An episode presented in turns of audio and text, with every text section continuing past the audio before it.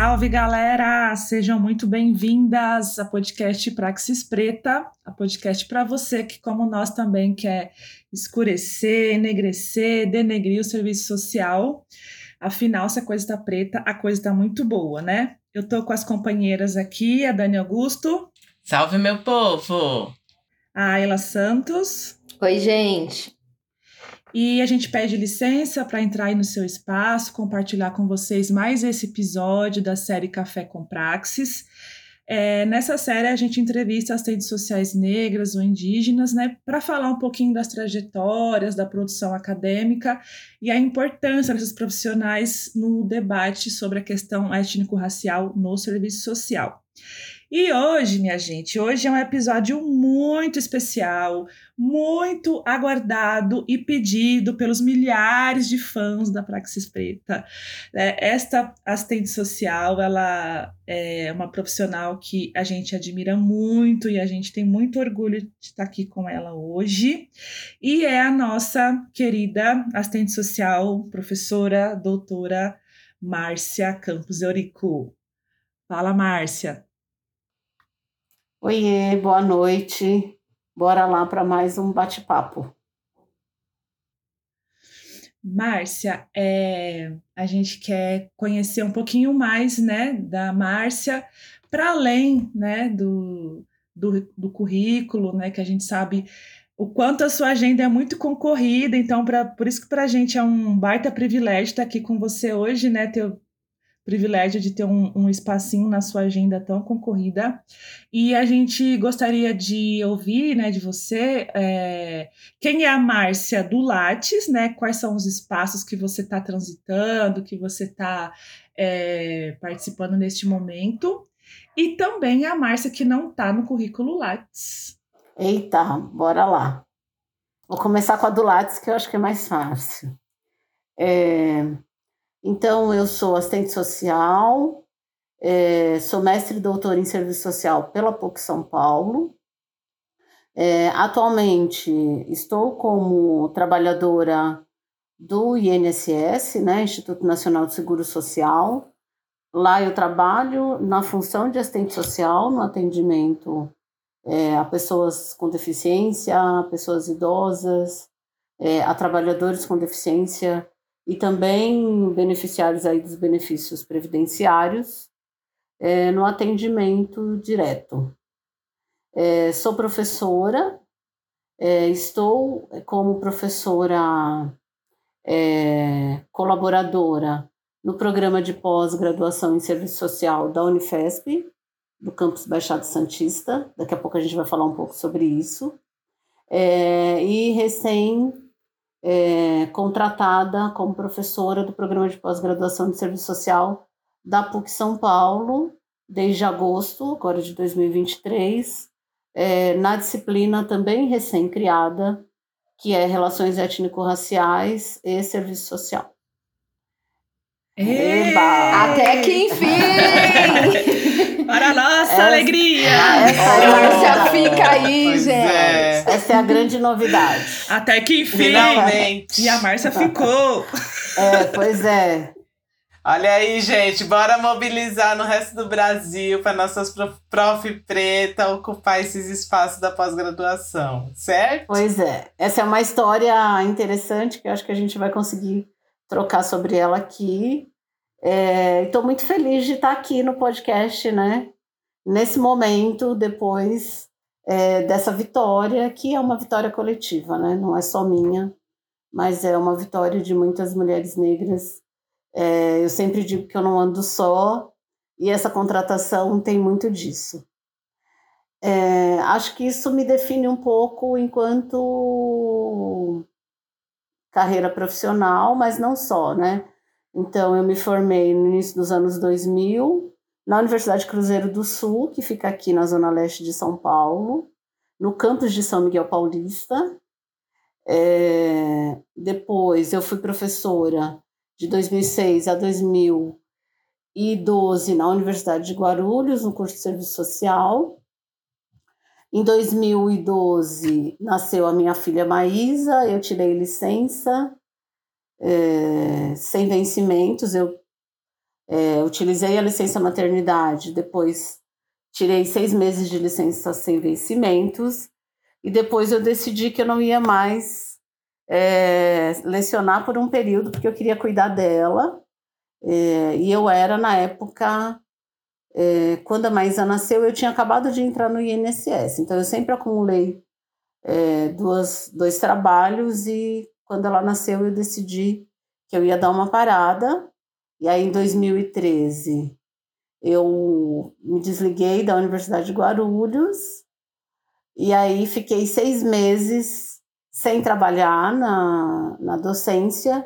E em agosto de 2014, as minhas amigas, minhas colegas, que não me deixam quietas, é, me chamaram porque elas tinham acabado de sair da Universidade de Guarulhos e é, ir para a FAP São Paulo, porque a FAP estava passando por um processo de reestruturação do curso e aí, em agosto de 2014, volto para a sala de aula. Tudo que eu disse que eu não ia mais, que eu ia ficar até ela, até ela ficar adulta, mentira, né? Mas que eu queria viver essa maternidade até ela ter dois, três anos, foi por água abaixo, porque o convite foi tentador e eu voltei para a universidade em agosto de 2014. Fiquei na FAPES até é, agosto de 2020 em agosto de 2020, eu fui para a Unifesp como professora no concurso que eu tinha feito.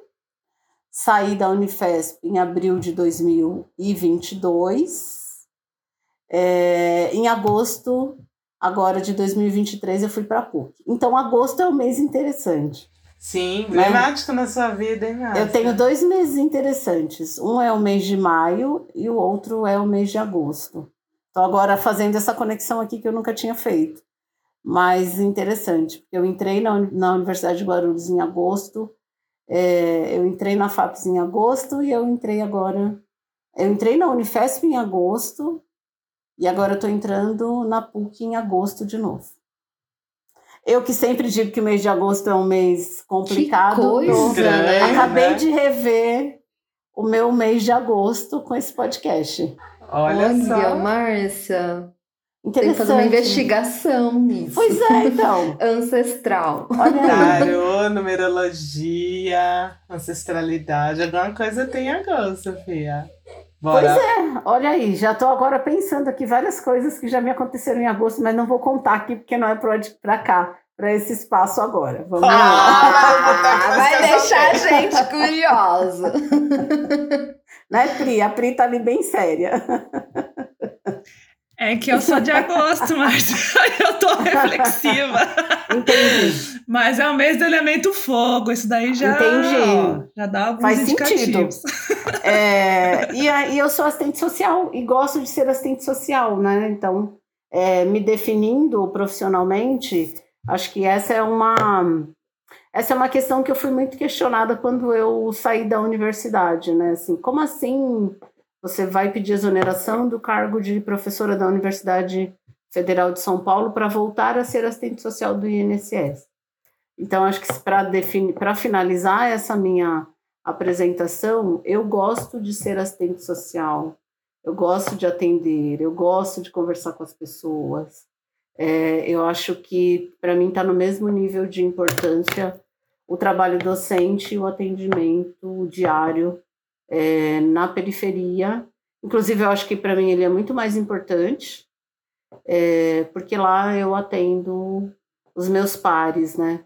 As, minhas, as mulheres, é, o, o grosso da população que eu atendo no INSS em benefício assistencial são homens e mulheres negras todos os dias. Então, para mim faz muito sentido estar nesse atendimento com essas pessoas, é, me vendo na condição de assistente social. É, Para mim, isso foi muito importante nesse processo de estar na universidade, sair da universidade.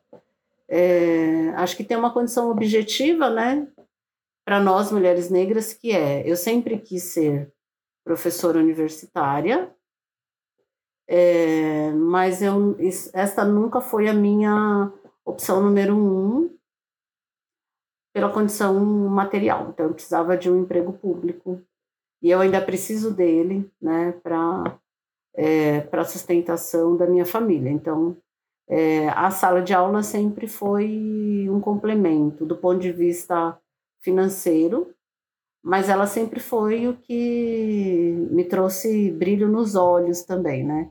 Então, viver dividida tem a ver com as condições materiais, mas tem a ver também com esse compromisso com a população que a gente atende todos os dias. Nessa condição do atendimento, né, é, de pensar a população atendida, é muito significativo olhar para a minha trajetória e pensar ah, que bom que eu não pude escolher, né? Hoje eu olho aos 50 anos e penso é, que bom que eu não escolhi um lado ou outro, porque eles são muito complementares e muito importantes na minha vida. E aí eu ia falar da minha vida pessoal, né? Que aí dá outro podcast. Ah, Bora. mas é mais gostoso, eu acho. acho que tem uma coisa bacana, Márcia, que você traz na sua fala, e aí vai se emaranhar com o seu pessoal, que é uma coisa que você traz nitidamente, assim, o meu sustento precisa vir desse serviço público estável, porque eu sou arrimo de família, eu, né? E, e, e é da sua trajetória de vida, da sua história de vida, que é muito parecido, né, com as nossas alunas agora, cotistas que estão entrando na universidade, mas com as nossas histórias também, é, indo para a universidade sendo classe trabalhadora empobrecida, né? E aí, do que é, significa estar na sala de aula para você? Porque poderia ser a sua primeira opção, deveria ser, porque você tem todo o acúmulo, né? É, teórico, metodológico, enfim, né? Capacidade, isso não lhe falta. Mas não foi a sua primeira opção porque você tinha que sustentar uma família. E quantas e quantas pessoas, né, e meninas e meninos que estão adentrando aí também na formação em serviço social, estão almejando a, a, a carreira docente e que vão passar e passam por essas questões. Então, acho que a tua história é uma história muito bonita que vai trazer isso. Agora você vai entrar nesse emaranhado da tua vida pessoal, acho que é bem bacana você trazer isso, né, com essa criticidade que você sempre traz. Sim, Dani, então, é... eu acho que eu já contei minha história de várias formas, né? Cada vez que eu conto, ela tem, ela tem um sentido novo, né? Mas eu acho que tem uma, uma questão que eu sempre digo que é quem sou eu, né? Uma, uma mulher negra de periferia, né? Que nasci em São Paulo, e aí eu acho que é interessante a gente, para quem está nos escutando, olhar um pouco para essas trajetórias, porque as realidades do Brasil são muito diferentes e às vezes as pessoas acham que porque nós nascemos na capital, né, é, do estado mais rico do país, que a gente teve melhores acessos na condição de pessoas negras, né? Porque a gente se desloca pela cidade com mais facilidade, porque de, em certa medida a gente tem transporte público à disposição, enfim. Mas isso não é uma realidade, né? Pelo menos isso não foi uma realidade na minha trajetória é, eu moro do lado do bairro que eu nasci hoje, é, e eu fiz 50 anos esse ano, né? Aliás, é, comemoramos juntas, né? Meu aniversário, que foi o melhor de todos. É, foi muito gostoso. E eu vivo aqui há 50 anos, né? Na zona leste de São Paulo. E o espaço da universidade, ele era um espaço absolutamente distante, né? Porque com as dimensões de São Paulo, é, a universidade não é para o povo, né? Então, a gente, na época que eu era adolescente, é, não tinha nenhum campus próximo para dizer assim, ah, vou entrar numa universidade pública, vou olhar para ela e vou dizer que eu quero estar nela. Não. A gente tem a USP, lá naquela, na década de 70 e 80, que está do outro lado da cidade, e, e eu tinha um metrô que chegava até a Penha. Da Penha para minha casa, de ônibus dá mais 40 minutos. E olha que eu não estou no fundão da Zona Leste, né? Eu estou no meio do caminho. Eu não estou nem na região da Anália Franco, Tatuapé, mas eu também não estou em Guaianazes, eu estou na metade do caminho.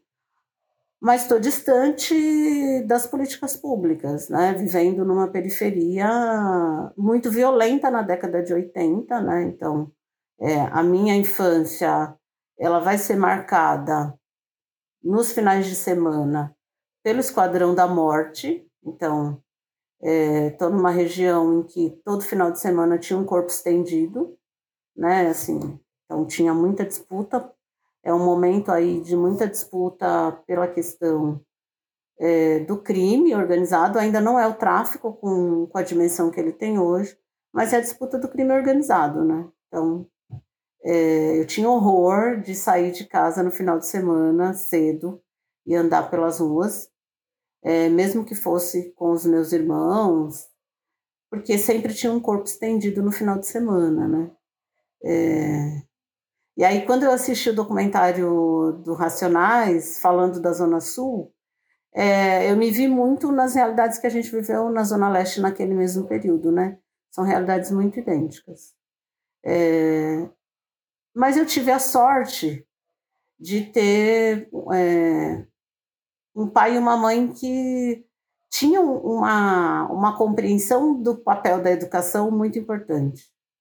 Mas que também meu pai sempre foi do samba, meu pai é mestre de bateria, é, minha mãe, embora nunca tivesse desfilado, também estava sempre muito envolvida.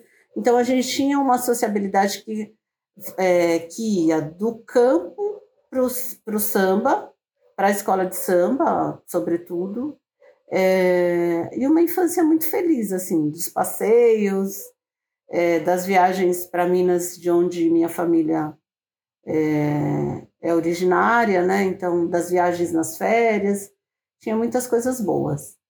E tinha uma escola, que é uma escola hoje ainda de referência na região, que era a escola que eu estudava, e que em alguma medida me trouxe as bases aí para minha formação, porque eu tive professoras muito boas no ensino público na década de 80, no ensino fundamental. É, mas tinha uma característica que era minha, de uma família grande, porque nós somos em 10 irmãos. É, oh, é, eu nunca me conformo com esse número de irmãos, mas. É, pois é. Nós Porque ainda é tão raro agora, né? A gente vê a família assim numerosa. Eu sou a nona, Maravilha. né? Maravilha. Uau! É, e, e minha mãe era uma pessoa muito afetuosa. Então, minha mãe trabalhou, né? Recentemente, gente, minha mãe faleceu em 2021, né? No, de Covid. É, mas a gente conversava muito e dizia assim... É, ela teve dez filhos, e a gente diz ela, embora meu pai esteja presente, mas porque de fato, é, meu pai era pintor de parede, pintor predial, então ele ficava às vezes quatro, cinco meses fora. Então eu sempre digo que minha mãe teve dez, porque ou ele estava fora muito tempo, ou ele estava no samba, ou ele estava na escola de samba, ou ele estava na bateria, e na maior parte do tempo ela estava segurando o BO, né, é, dos filhos em casa. Então a gente, eu digo sempre, minha mãe teve dez, embora eu tenha um pai presente, né, é, mas presente não significa dividindo com ela é, a paternidade, né?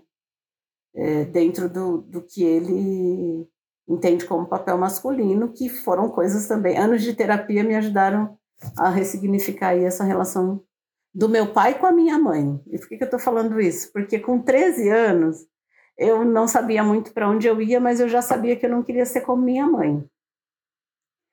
É, e aí eu levei 40 anos para entender que eu era muito parecida com ela e para me sentir feliz por ser parecida com ela. É, porque durante muito tempo eu só conseguia olhar para ela como alguém que é, estava a serviço do meu pai, que é uma realidade. É, e aí eu dizia: eu não vou casar porque eu não vou levar toalha para ninguém no banheiro, porque eu não vou levar chinelo, aquelas com 13, 14 anos eu falava, seu casamento é isso. Eu não quero me casar, né? As coisas da, da as primeiras memórias que eu tenho é, são essas de um lugar dela de muita servidão. No início da adolescência, é, você começa também a questionar, né? A gente começa a questionar. E aí levou muito tempo, 10 anos de terapia, depois de 10 anos de terapia, para entender que é, foi a forma como ela escolheu se relacionar com ele. Eles tinham uma vida feliz, nos moldes dela, não na minha perspectiva, mas para ela. Tinha aí um lugar de felicidade e eles ficaram juntos 62 anos. É, muito tempo, né, Pri?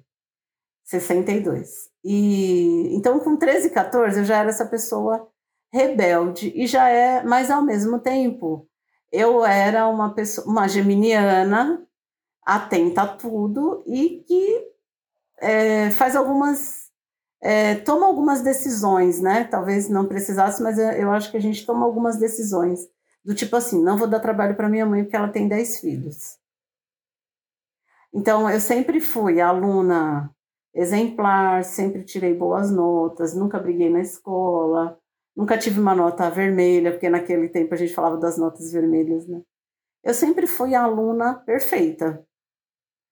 É, super estudiosa e passei toda toda a fase do ensino fundamental e médio nessa nessa perspectiva.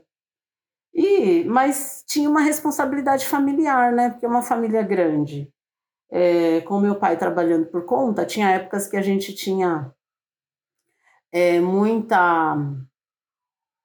É, qual é a palavra? Abundância de alimentos, e meu pai é uma pessoa que gosta de comer bem, então a gente.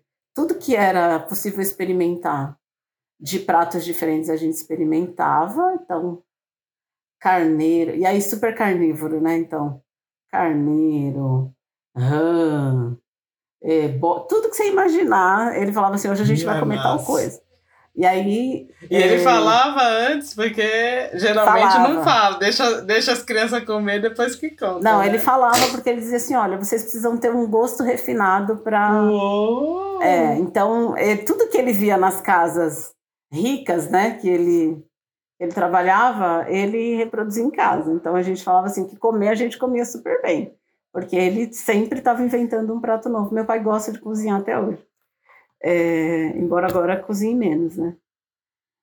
É, e aí, por que, que eu estou falando isso? Porque tinha essa relação, né? Ao mesmo tempo que eu olhava para ele e falava, é, ele que era, ele era muito folgado porque eu entendia que ele submetia minha mãe, por outro lado, ele era a pessoa que me apresentava N possibilidades, assim, vamos fazer tal coisa, não se importe com amanhã, vamos comer hoje, amanhã a gente pensa que a gente faz. E aí tinha épocas que a gente passava puro, né?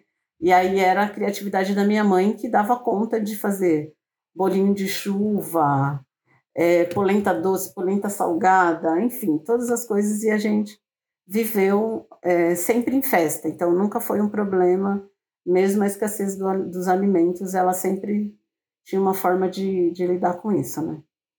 Mas isso colocava para nós uma responsabilidade que era, com 13, 14, 15 anos, a gente já sabia que a gente tinha que ajudar é, no sustento da casa. Então, com 14, eu comecei a fazer. O meu primeiro estágio foi com 14 anos. Eu mesma decidi, eu mesma me inscrevi na ETEC, porque eu já estava na ETEC, me inscrevi no CIEE, porque tinha um posto lá volante. E aí cheguei em casa e falei para minha mãe: mãe, eu vou fazer estágio. E aí fiz estágio na Caixa Econômica, ganhava bem naquela época, não sei hoje, mas é, lá na década de 80 a gente tinha um salário é, interessante para estagiário. E aí eu comecei a trabalhar nessa idade e nunca mais parei. Mas aí eu não fui para a universidade, porque é, porque eu decidi que não era para mim, que eu, eu tinha que ter condições financeiras para me manter na universidade porque eu estava longe de qualquer possibilidade. Com 18, eu prestei o primeiro concurso público, eu sou concurseira. É, com 18, eu prestei o primeiro concurso público para a Prefeitura de São Paulo. Com 19, eu assumi. Tenho 50, desde lá até hoje, eu sou funcionária pública. Então, eu estou no serviço público há 31 anos. Uau! E com a reforma da Previdência, vou ter que trabalhar mais sete. Porque é, mudaram as regras, enfim. Mas com 18 entrei no serviço público. Poderia ter, ter ido para a universidade? Poderia. Não fui. Por quê? Porque é muito comum das famílias pretas essa ideia do patriarcado de que as mulheres estarão protegidas se elas estiverem casadas, né? é, se sai de casa casada, né? Sair de casa é, para morar sozinha não era uma possibilidade, seria um escândalo. É, continuar em casa também não seria uma opção, porque as despesas eram muitas. Então, a ideia é, bom, vou casar e vou dividir a despesa com uma pessoa só, ao invés de ser tantas pessoas numa mesma casa, porque aí nessa época já tinha meus sobrinhos. Meu sobrinho mais velho tem 41 anos. Eu tenho 22 sobrinhos. É, uma família grande. É, é uma família enxuta. É. Imagina ter que dar presente para todo mundo. É, não. É, aniversário todo mês, né? Aniversário, aniversário todo mês, festa toda semana. Uau! É, é assim, e a gente é festeiro, então é, nós não somos família que não comemora, entendeu? Então, quase todo final de semana você tem alguma atividade para fazer. É... E aí agora tem os sobrinhos netos, né? Que daqui a pouco eu falo quantos são, mas eu acho que são oito ou nove. Já. Minha casa é uma, minha família é uma família que tem criança todos os anos, assim. Né? Sempre me... tem alguém chegando sempre tem pedaço, alguém, chegando, alguém sempre. grávida, que sempre. delícia. E com uma presença masculina muito grande, porque eu tenho duas sobrinhas. O restante são todos homens. É, dos 22. E aí depois os, os bisnetos da minha mãe deu uma, uma mesclada aí. Tem, acho que mais agora mais meninas do que meninos. Mas enfim. É, e aí eu casei. Com, 19, com 20 eu casei. 20, Márcia? Com 20. Porque era a ideia de sair de casa casada, é isso. Que é, era o padrão. Era a ideia oh. do, do, de sair de casa casada, era a ideia de que eu comecei a namorar cedo. E aí ele, meu ex-marido era amigo dos meus irmãos, óbvio, isso é muito comum nas famílias grandes, né? Então, ele, é, ele era, não, ele é, né? Porque ele continua sendo da família, né? E algumas pessoas acham que ele é mais da família do que eu, porque ele continua na família até hoje. E a gente está divorciado há 15 anos, 15, 16 anos. É, mas ele é uma figura presente na família. E, e aí eu casei foi um casamento com todas as. com tudo que tinha direito. Com festa, bolo gigante, porque naquela. Na década de 90 eram aqueles bolos de mesa inteira, é, vestido de tudo. Foi todo um casamento super bonito e deu super certo a minha relação com ele. É, e, aí, e aí nasceu o Henrique e o Gustavo. Então, eu fiquei, o meu primeiro filho, eu, eu engravidei depois de cinco anos de casada. Eu sou uma pessoa muito programada na vida, né? Essa é uma. É, poucas coisas saíram do script, mas quando saíram também. É, mas nesse período ainda estava muito, muito no script, e aí foi isso. E aí é, tive o Henrique e o Gustavo. E aí, com 30, eu tive a crise existencial. Com 30 eu olhei e falei, não fiz nada até agora, é, vou ficar velha e não fiz nada das coisas que eu queria. Aí eu já tinha voltado para a universidade. E aí o processo do divórcio foi um pulo. Então, com 30 eu decidi que eu não queria mais ficar casada. E aí fizemos toda uma organização e um planejamento para é, a transição dos meninos, para eles entenderem que a gente estava no processo de separação. E me separei com 34. É, 34 para 35. Fiz divórcio já, porque aí já separou, você já resolve tudo. Mas a gente mantém uma relação de amizade até hoje, assim. Nós nos tornamos amigos. E a gente teve um, um casamento que deu certo, teve começo, meio e fim. É, mas eu ainda tinha um projeto de ter uma filha. Eu sempre tive certeza que eu teria uma menina. É, com 38, eu sonhei que eu estava grávida de uma menina. Com 39, eu engravidei da Maísa. E aí foi é, de um relacionamento rápido e que eu queria engravidar, né? As minhas amigas brincam com isso, né? E aí engravidei com a Maísa, tive ela com 40 e aí, hoje ela tá. Hoje ela fala para mim, por que, que você me teve velha? Ah. é, porque na cabeça dela, ela tem 10, eu tenho 50, então ela fala assim: você demorou tanto para eu nascer? Porque agora você já tá velha. Porque ela olha para as amigas com as mães na casa Novinha. dos 30. Uhum. E aí a gente já conversou várias vezes sobre isso. Mas enfim, então sou mãe da Maísa, do Henrique e do Gustavo. É...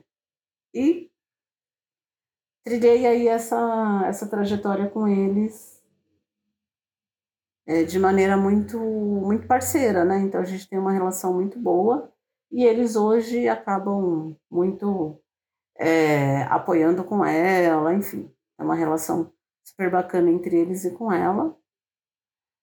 E aí, no meio de tudo isso, eu fiz mestrado, doutorado, estou terminando pós-doutorado, saí do, da Prefeitura de São Paulo, eu entrei lá com 19 como auxiliar administrativa, fiz a faculdade, aí fiz outro concurso, aí passei em outras prefeituras, acabei não indo, enfim. Fiz vários movimentos. Em 2012, eu fui para o INSS e fiquei lá até 2020 e voltei agora em 2022. É... Sou uma pessoa tímida, embora não pareça, né? Hum, que fofa! É verdade, eu sou super tímida. Geminiana tímida. É verdade. É mesmo, né, Olha só que cara de pau, Márcia. Gente, é verdade isso. Não, não. onde, gente? Ai, nem vermelha. Eu sou uma pessoa, ó, as pessoas que me conhecem no trabalho, na sala de aula, dando formação, elas me acham super despachada e descontraída. E eu sou, porque eu acho que essa história da dupla personalidade eu acho que funciona aí, entendeu? Agora, se eu tiver que entrar, por exemplo, num bar sozinha e puxar conversa com alguém, eu vou me enfiar da, debaixo da mesa e eu não vou falar com ninguém. Se alguém vier falar comigo, eu também não vou falar. Eu sou uma pessoa muito retraída na, na vida privada. Tem uma coisa muito.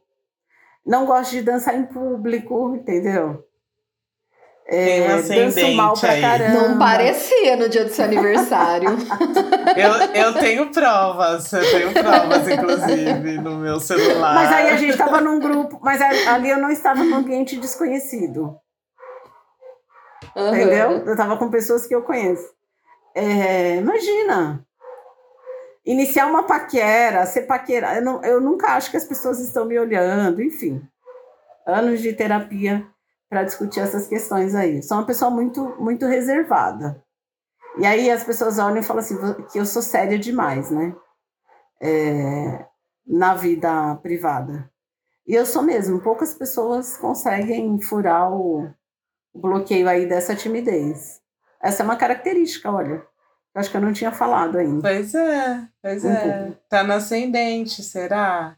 E, e agora, assim, você falando na Prax, já era, né, Márcia? Porque quem não chegou em você vai chegar agora. ah, ela é retraída, pode deixar que eu chego. É... Mas o problema, Dani, é que, assim, tem que explicar com laranjas. Entendeu? Não é, porque não adianta. É, essa coisa de jogar o verde, é, de, entendeu? Não adianta.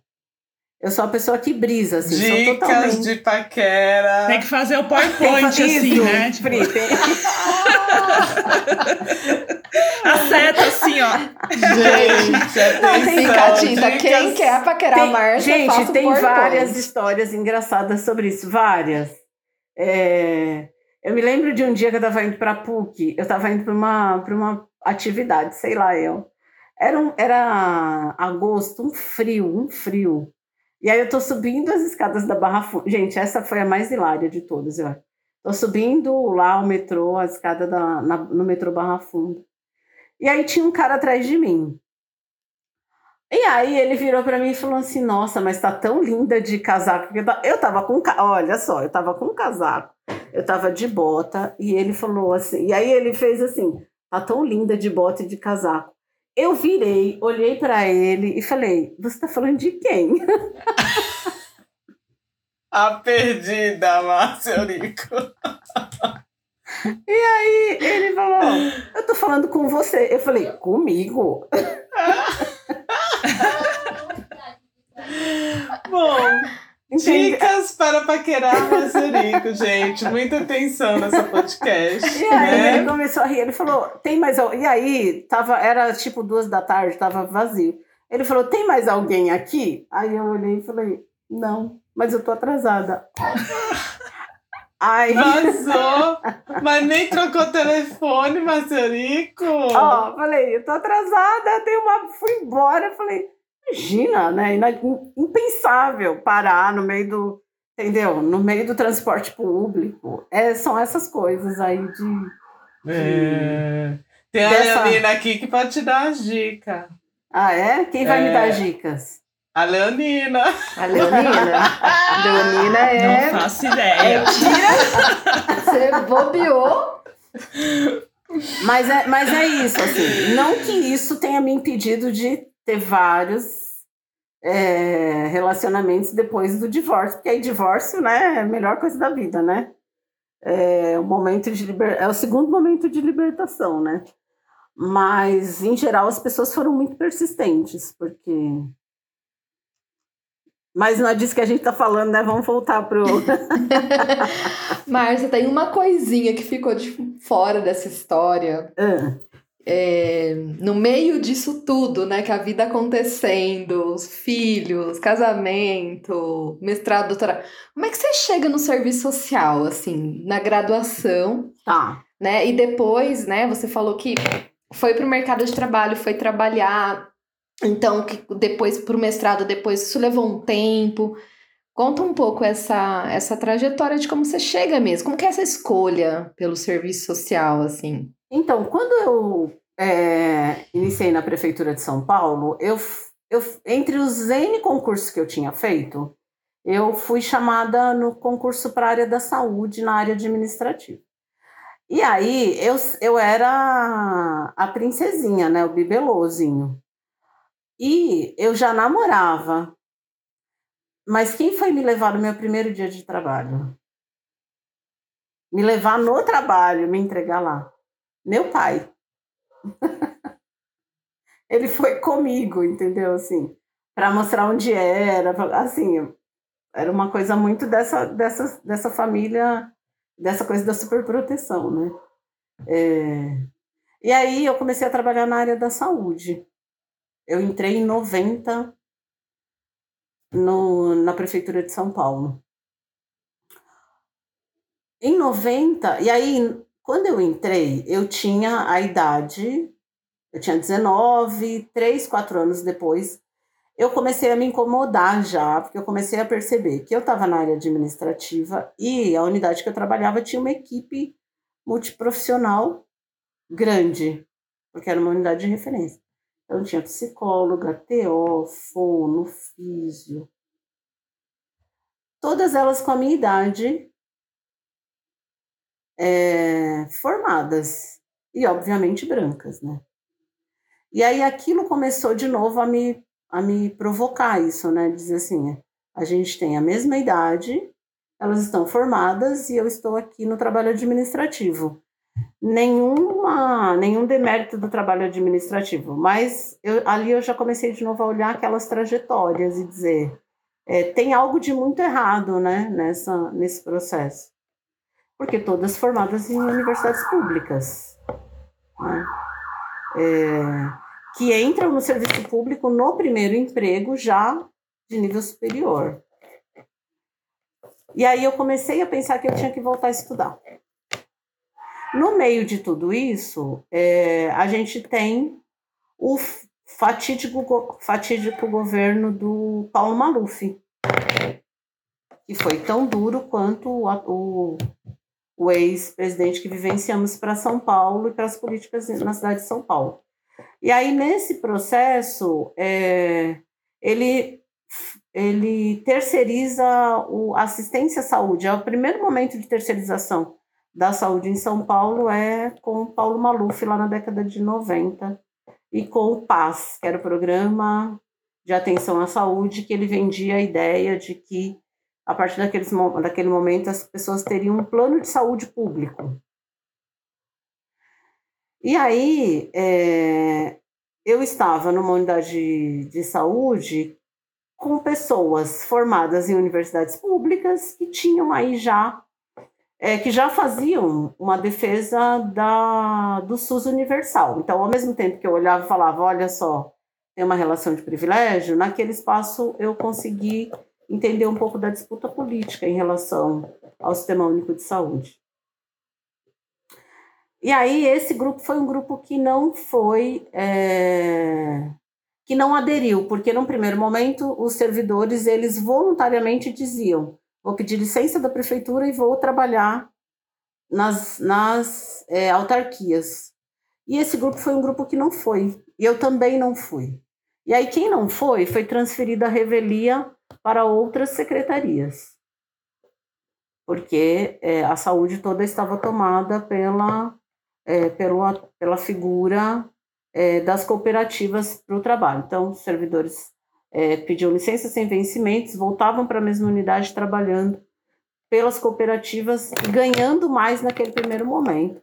Depois as pessoas se deram conta de que nesse período elas não recolheram é, o IPREM, e aí na hora de aposentar que elas se deram conta de que foi duas furadas. Uma furada porque depois teve muitas questões salariais e também porque tem essa defasagem aí na contagem de tempo. E aí eu fui transferida para o Ibirapuera, para a Secretaria de Assistência. E aí fiquei lá um mês, e nesse meio tempo é, a gente começou a fazer uma rede de contatos para voltar para a região. E aí eu voltei para o serviço de HIV/AIDS, porque era, era um serviço que é, as cooperativas não assumiram por conta do custo. Então, a área da saúde que permaneceu municipalizada e de administração direta foi o atendimento às pessoas vivendo e convivendo com HIV. Então, eu fui para lá em 96. E aí lá tinha um grupo grande de profissionais é, com pouco atendimento, porque ainda era o início da epidemia, né? De HIV. E aí tinham 10 assistentes sociais e 10 psicólogas. E com pouco trabalho, a gente tinha muitas formações, muitas discussões teóricas. E aí eu fui me aproximando das duas áreas. E aí eu decidi, eu escolhi o serviço social pelo trabalho com as assistentes sociais nesse período. Porque porque tem essa coisa, né? Vamos para a psicologia, vamos para o serviço social. Eram 10 assistentes sociais e acho que sete ou oito psicólogas. E aí eu tive a possibilidade de conviver com elas, dialogar, discutir, entender na psicologia qual era a linha de cada uma. E aí eu dizia assim, não, mas o que eu quero mesmo é o serviço social, porque eu quero falar muito. não quero ficar só ouvindo, né?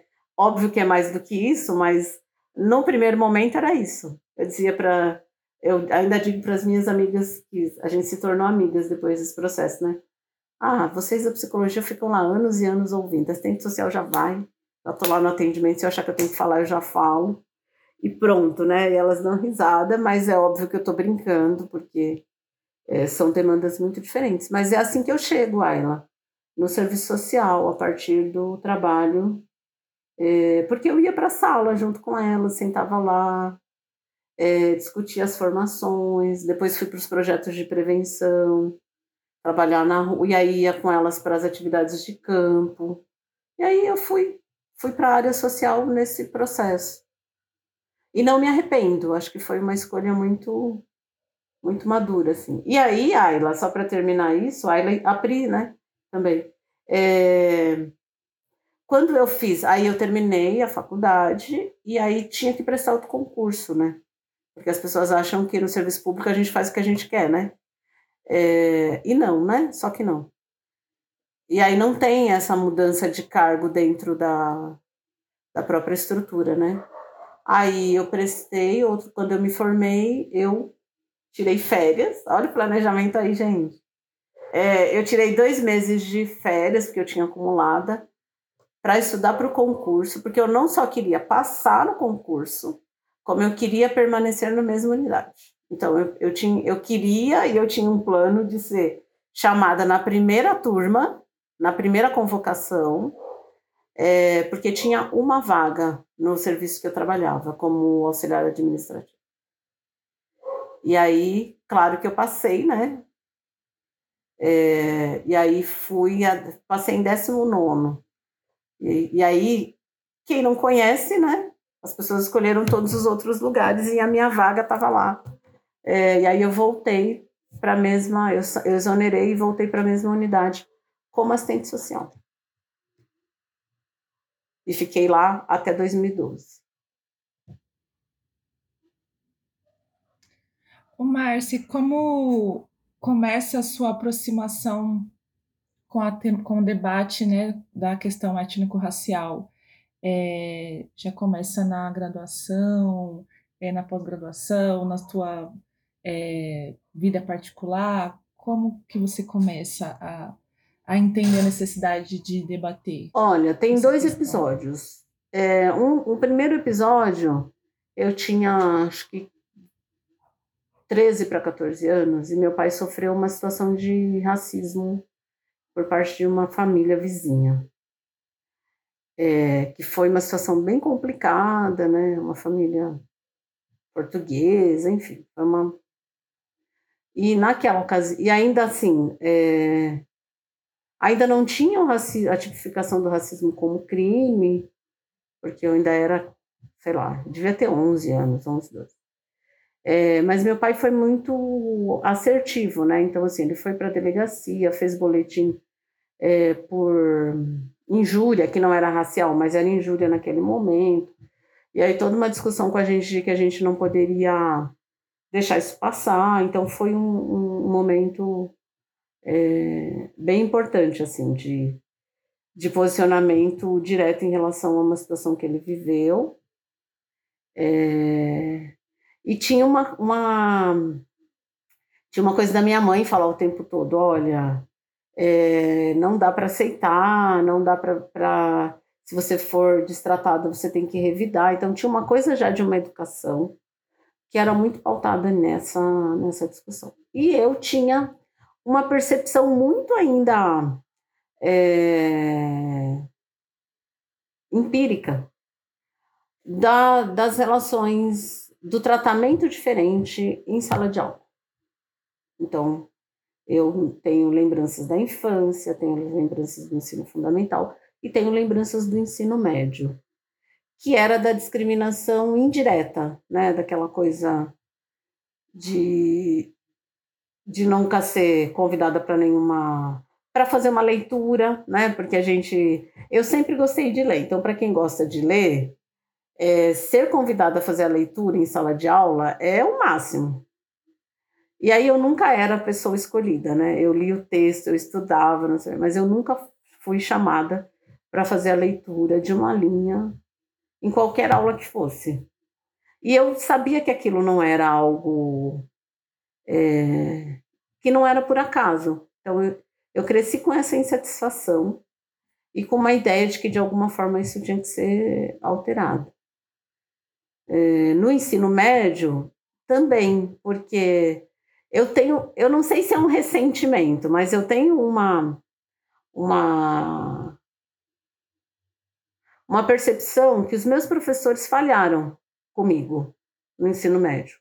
Todos sem exceção. É, porque eles tinham a obrigação de me dizer sobre as possibilidades do, da universidade pública. Porque minha família não tinha esta condição. Né? Minha mãe não foi para a escola, é, quer dizer, ela foi muito pouco, porque ela, era, ela ficou órfã com oito anos.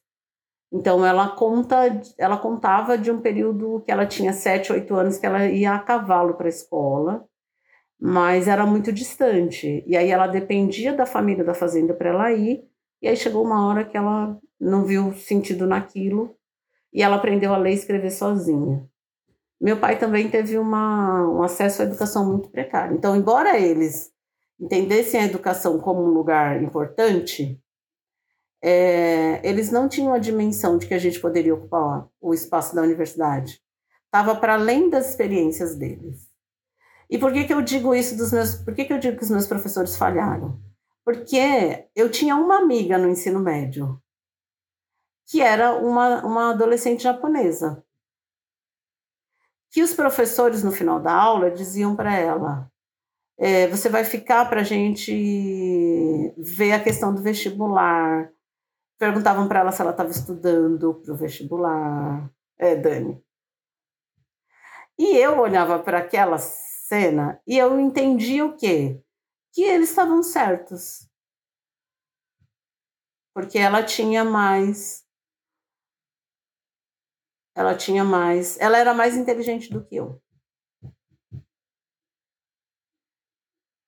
Era esperado. E aí é, ela foi fazer cursinho, é, eu me lembro dela levando as discussões das, das, dos cursos que ela queria fazer. E aí eu poderia ter feito a mesma coisa? Não, porque já tinha ali na, no tratamento dos professores a ideia de que eu, como é que eu teria coragem de dizer para eles que eu também queria saber do que, que eles estavam falando com ela. E o medo de deles dizerem que, da rejeição. Então eu digo isso porque não foi assim, ah, eu não vi isso acontecer. Eu vi. Eu vivi. E eu nem sei por onde ela anda hoje. É, porque era amiga de sala de aula, né? Era assim. A gente não tem amigos para a vida em, em salas majoritariamente brancas, né? Não no ensino fundamental e no ensino médio. Mas isso foi uma coisa que ficou muito presente para mim, né? Ao mesmo tempo, eu tive uma supervisora de estágio, que eu acho que a gente já conversou sobre isso, lá na Caixa Econômica, que era uma pessoa maravilhosa, assim. E que me tratava super bem, porque ela sabia que eu chegava lá correndo, entendeu? Porque assim, eu estudava de manhã e eu fazia estágio na Paulista à tarde, o metrô ia até a Penha. Então eu saía de casa às cinco e meia da manhã e chegava em casa meia-noite. Então minha mãe fazia a minha marmita, que tinha que ficar fresca, porque ela ficava na bolsa, na mochila a manhã inteira. Não importa se tivesse 30 graus, 40, ela tinha que ficar ali comigo na sala de aula. E eu tinha que chegar na Paulista com a comida em condições de ser comida. E, e minha marmita nunca azedou. E, mas aí quando eu chegava lá, e aí nos primeiros dias ela começou a perceber, porque eu chegava e ia comer. E aí ela começou a me levar é, doces, né? Então ela levava bomba de chocolate, torta do amor aos pedaços, porque ela ia para o Conjunto Nacional. Então, é, eu tenho uma lembrança dela de uma pessoa muito rígida, porque ela dizia assim para mim: não deixe nada para fazer amanhã, porque se você morrer, é, a gente não vai ter como. Ela tinha essa frase, né? Não é para deixar nada na gaveta, porque se você morrer, a gente tem que continuar trabalhando, então tudo a gente tem que fazer no dia. E aí eu aprendi com ela uma disciplina interessante, é, de priorizar aquilo que é urgente e não deixar para depois, mas ao mesmo tempo ela tinha um lado super carinhoso. E aí eu tenho lembranças é, muito gostosas da minha supervisora de estágio do ensino médio. De levar é, Ninho Soleil, aquele, aquela garrafinha, enfim, né? Lembranças doces do período do estágio. Mas ela também, e aí eu não sei, porque com ela a relação era outra e e aí também não foi apresentada a possibilidade da universidade, né? Mas eu acho que é um pouco isso assim, dessa dessa trajetória. E aí a provocação do serviço de HIV AIDS me fez, de fato, voltar para a universidade, mas eu voltei com o Henrique com quatro anos e o Henrique e o Gustavo com dois. E de novo foi planejado, Ayla. Minha nossa.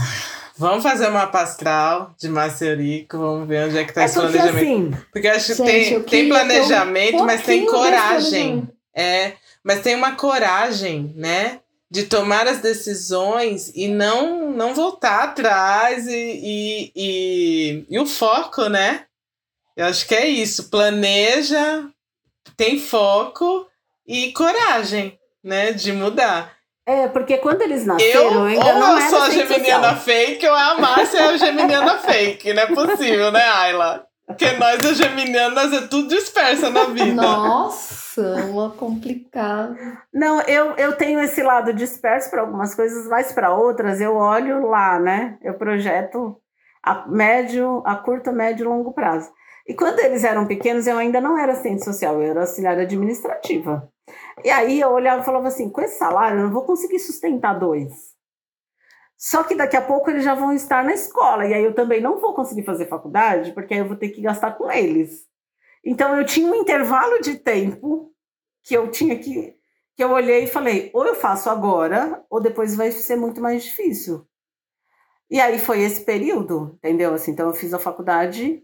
Quando eu terminei a faculdade, o Henrique estava fazendo sete. Que com a Maísa já foi outra condição, né? Porque aí a Maísa já tinha ido para o INSS, tinha uma outra condição salarial, mas eu fiz a faculdade como auxiliar administrativa com dois filhos, assim. E universidade particular, né? Então, porque tinha que ser naquele momento, não dava para ser em outro. Uhum. É, é sobre isso, né, Márcia?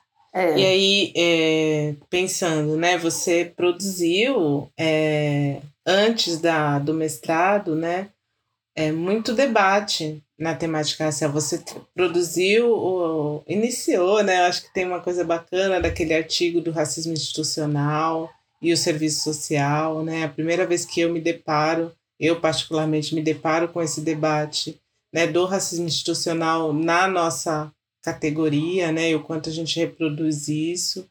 E aí você vai para o mestrado, né? Depois para o doutorado, e do seu doutorado surge aí o livro, né? Que é também uma da, um do seu legado, né? Que a gente vai, inclusive aqui na Praxis, fazer aí uma, um baculejo com o povo, né? Animar o povo para adquirir esse livro, mas também a gente vai conseguir uma parceria bacana aí com a Cortez.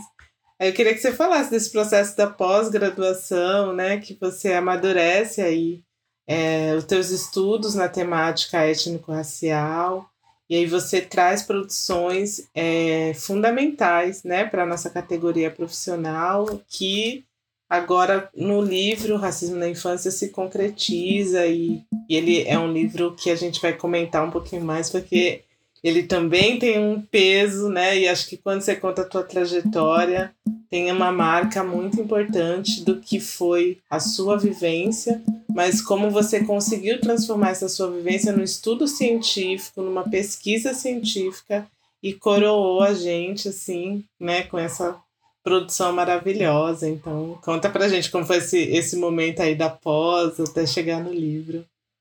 Então, Dani, eu, eu sou uma pessoa que valoriza muito a educação antirracista, né? Assim, acho que eu, eu, é, eu vivi isso em alguns momentos específicos e eu digo que eu tive alguns anjos, né?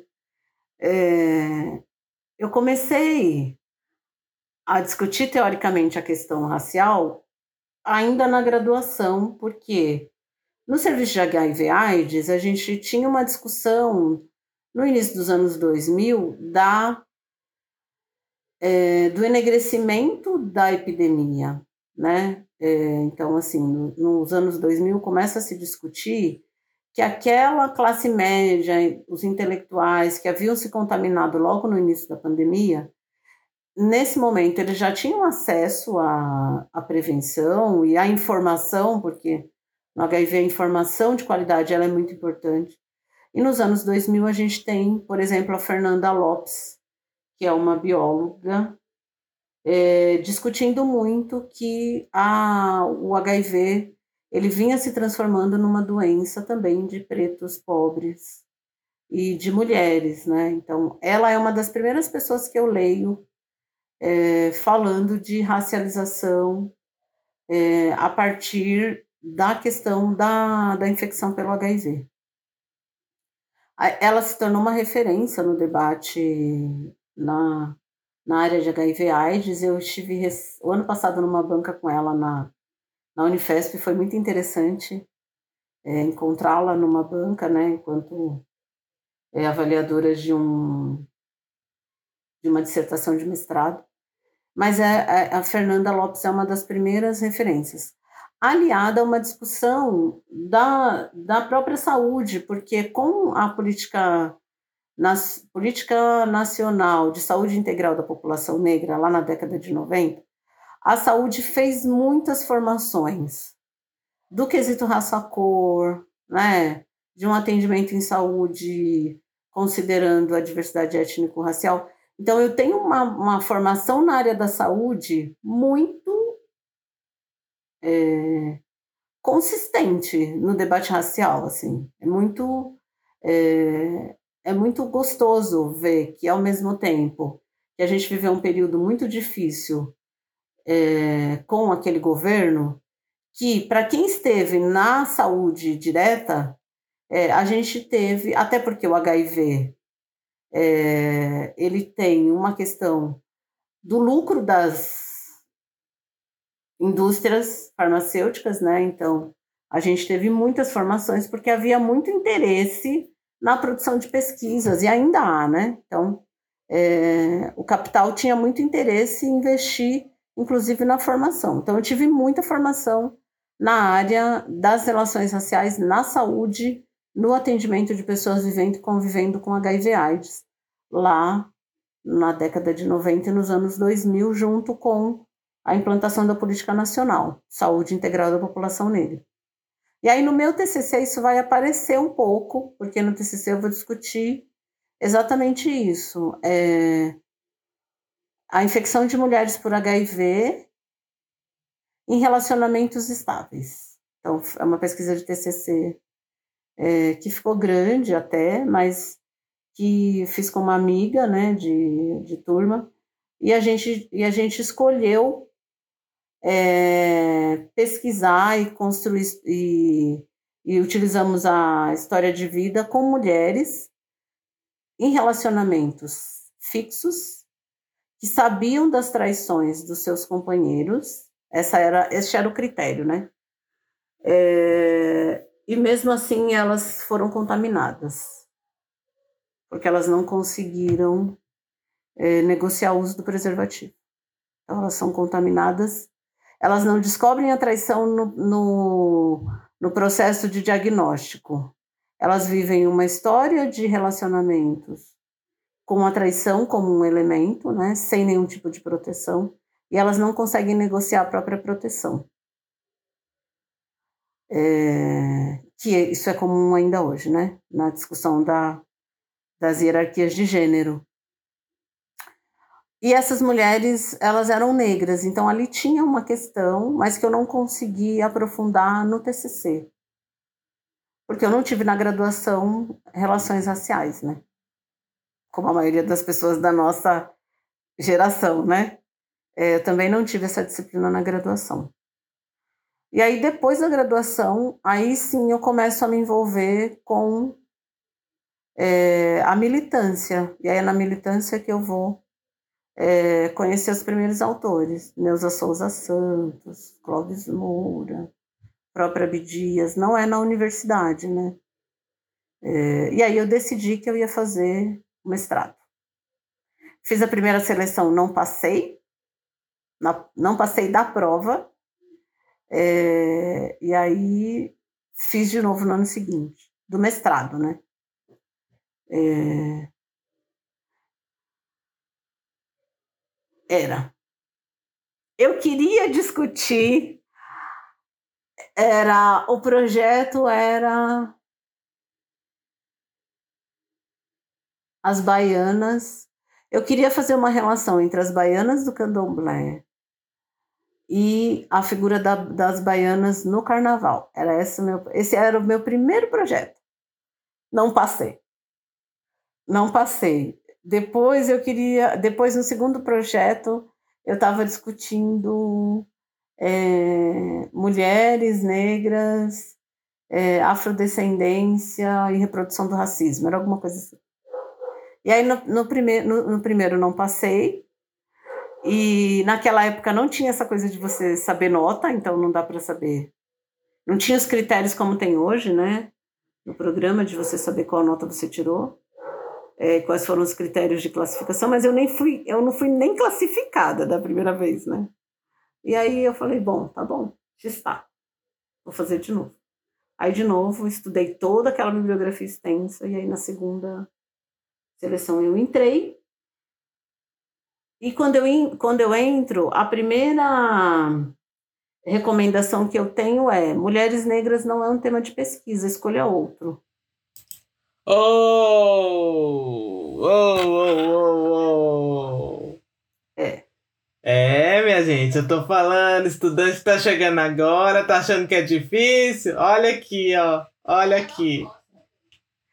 E eu, essa pessoa tímida que vocês acreditam que não sou, ou que vocês não acreditam que sou, sei lá, é, nesse primeiro momento eu falei, meu, eu venho, eu sou da periferia de São Paulo, pais analfabetos, fiz universidade privada e tem um preconceito com a gente que faz graduação em universidade privada, né? Curso noturno, com professores horistas, mas eu tive uma formação de excelência, eu tive um grupo de professores maravilhosos. É, como é que eu vou agora dizer para esta professora que é que vai ser minha orientadora que ela está errada? Quem sou eu, né, na fila do pão para fazer isso? Sou simplesmente alguém que está querendo furar a bolha e entrar no mestrado de uma universidade que eu nunca tinha entrado, porque eu nunca tinha ido até a PUC, até a seleção. Aí fui frequentar o núcleo, aí você vai entendendo um pouco os processos. E aí eu fui fazendo alguns outros movimentos mas eu sou uma pessoa boa para escrever, entendeu? E aí aquilo que eu não consigo dizer, eu escrevo. E aí eu escrevo muito bem, entendeu? Assim. É... E aí eu voltei para casa com aquele sapo entalado e disse: vamos, vamos responder isto, teoricamente. E aí eu fiz um textão, um e-mail gigante, é, dizendo da responsabilidade é, de, enquanto uma mulher negra, de devolver a pesquisa para o meu grupo. É. E aí, como é que eu faria isso? Como é que você é, materializa o sentido da pesquisa acadêmica se você não pode falar sobre aquilo que te inquieta e sobre o grupo ao qual você pertence? Qual é o sentido dessa pesquisa? A pesquisa tem uma dimensão. É. É isso, é o óbvio. E aí, assim, a pesquisa tem uma dimensão política para mim. Eu não estava lá só para ter um título. Estava lá porque eu queria discutir questões sérias. E nada para mim era mais sério do que as condições de vida da população negra, que eram as minhas próprias condições de vida. E aí fiz um e-mail belíssimo e disse: não vou trocar de tema. Eu passei e agora eu não vou trocar de tema. Tivesse me reprovado de novo. Não coloquei isso no e-mail, mas era essa a, a ideia, né? Agora que eu entrei, a gente vai ter que equacionar isso. E aí, óbvio que, eu, que aí a segunda resposta foi, mas eu não tenho como te auxiliar, não tem problema. Eu estou acostumada a fazer as coisas sozinha. E aí eu fui, que não foi sozinha, óbvio, né? Porque aí tiram, tinham todas as mulheres que eu tenho como referência, que já tinham passado por esse processo e que me ajudaram nessa, nessa trajetória. A primeira delas foi a Roseli Rocha, que é minha amiga hoje, né? Minha amiguíssima, que é da Fiocruz e que mora no Rio, né? Porque naquele período, em 2008, a, Corte, a revista Serviço Social e Sociedade, ela passou a ter o e-mail dos pesquisadores. E aí a primeira revista que saiu com endereço do, com informações pessoais do pesquisador foi essa. E aí eu li o artigo dela e mandei uma mensagem para ela, dizendo que eu precisava da ajuda dela, porque ela tinha terminado de escrever o artigo que foi publicado, que é o terceiro artigo sobre relações raciais na revista Serviço Social e Sociedade, que é o dela, né? Maravilhoso. E aí eu mandei uma mensagem para ela no Facebook. Acho que já tinha Facebook, era Facebook. É porque eu acho que eu nunca tive Orkut, né? Era Facebook. 2008. E aí eu mandei uma mensagem e ela me respondeu na hora. E aí a gente ficou conversando das oito da noite até, sei lá, duas da manhã. E aí ela ela me deu assim uma infinidade de referências. Você vai ler isso, vai ler isso, vai ler isso, vai ler isso, vai ler isso, vai ler. Aí depois você vai falar com essa pessoa, com essa pessoa, com essa pessoa. E aí a gente traçou um projeto de um plano de estudos. E aí eu voltei e falei, agora eu já tenho meu plano e já sei por onde eu vou. E aí, nesse período, eu fui para o GTP, porque aí estava sendo criado o GTP, o GTP ele vai ser criado em 2009, em 2010 eu já estava lá no GTP com todo mundo que está lá até hoje. Então, foi essa rede que me ajudou, GTP da BEPS. Porque os GTPs, eles são aprovados em 2019 no Rio, e eles começam a funcionar a partir de 2010, né? Então, em 2009 eu fui para o Rio, para o IMPES, conheci toda a galera do debate racial em 2009. É por isso que eu digo que o IMPES é muito mais interessante para a minha pessoa do que o CBAS. Porque o IMPES é o lugar do, do encontro entre as pesquisadoras que estão aí no cotidiano e que dialogam, que troca pesquisa, troca referência. O CBAS tem um caráter mais das conferências e daquela coisa que você fica lá só ouvindo e assistindo. Não que não seja interessante, mas para quem quer pesquisar, é, se tiver que escolher, tem que ser em pés ao invés de CBAs, né? Então, é, as disputas políticas, as reorganizações, elas estão postas no IMPES, não no CBA. Porque no CBA está a hegemonia, né? No IMPES é, estão os debates, N debates. Então foi isso. E aí, é, no, e aí a dissertação de mestrado foi um período, o mestrado foi muito solitário, né? Foi muito solitário por conta do tema, porque não tinha com quem discutir no serviço social, porque foi quando eu mergulhei no debate racial, e aí vem todas as dores, né? Fanon falando dos infernos, né? Então, é, foi bem difícil. Durante o mestrado eu me divorciei, então tinha mais uma questão aí para dar conta, que foi no mesmo período. É...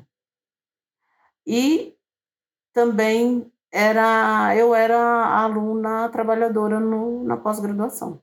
Então eu circulei pouco pelos corredores da PUC, porque eu ia para aula, fazia lia os textos fazia os trabalhos das disciplinas e voltava correndo porque ia trabalhar, enfim. É, e era mãe, né? Então foi foi muito. Que é isso, né? De a gente não ter tempo de fato de qualidade, porque não dá para ficar lá, é, não dá para fazer disciplina de manhã, né? É, não dá para fazer atividade no meio do dia, então tinha várias coisas que eu até gostaria de ter feito, mas que eu não fiz. Mas tinha algumas coisas que eu sabia que eu não queria fazer e eu também não fiz. Porque a gente aprende que alguns aborrecimentos a gente não precisa ter. Então, teve disciplinas que eu deliberadamente decidi que eu não faria, porque eu não sou de levar desaforo para casa. E se eu fosse destratada em sala de aula, eu acho que eu sairia de lá presa. Então, eu fui fazendo também algumas escolhas de onde me cabia naquele período do mestrado. E aí, eu pesquisei o racismo institucional na saúde no judiciário, entrevistei assistentes sociais. E as entrevistas foram duríssimas. Foram muito difíceis, assim. É, o relato dos, das colegas que aceitaram a dar o depoimento foram muito duros, assim. Inclusive, inclusive para mim, na condição de uma mulher negra. E aí eu tive que prorrogar um semestre, porque eu fiquei seis meses sem conseguir é, abrir a minha qualificação. Eu fiz a qualificação e travei. Eu não conseguia ouvir o áudio, eu não conseguia ler as entrevistas. Eu cheguei na exaustão. E aí tive que prorrogar e pagar um semestre, né? Porque aí prorrogar. Mas não tinha condição, eu não tinha condições é, psicológicas de, de finalizar o texto, porque eu não conseguia olhar para o tema. E aí precisei largar de mão e depois eu voltei e aí tive um semestre para finalizar. O doutorado foi mais tranquilo, né? Que aí as dores do mestrado elas vão sendo reorganizadas e aí no doutorado eu já estava, não, aí primeiro decidi que não ia para o doutorado, como muitas de nós, né? Não, eu não vou me meter nesse negócio de novo, não sei o quê. Não quero saber disso, quero só beijar na boca, né? Quero só viajar, passear. É... E eu fiquei, um, eu fiquei um pouco, né? Porque foi 2011. Eu terminei o mestrado em 2011. E aí, não vou. Não vou voltar para o doutorado, imagina, não quero saber de doutorado. E aí fui para o CBAs, em aí Maísa nasceu, Maísa tinha nove meses. Eu fui para o CBAs em Águas de Lindóia. Deixei Maísa com a tia uma semana e fui viver Águas de Lindóia, porque eu precisava respirar. Eu, amamentava, mas ainda estava na amamentação exclusiva. E aí eu cheguei para minha irmã e disse: cuide dela, porque eu vou viajar. E, eu, e tá na hora dela desmamar.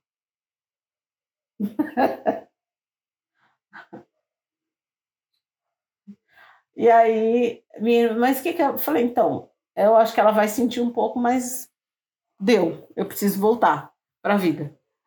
E aí fui para Águas de Lindóia.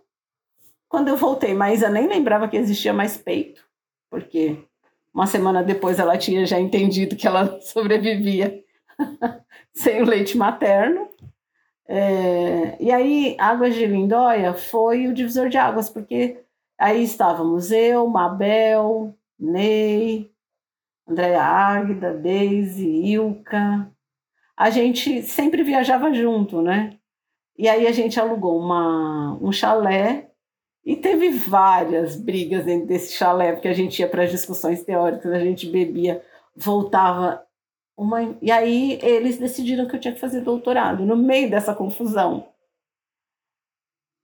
eu, num processo.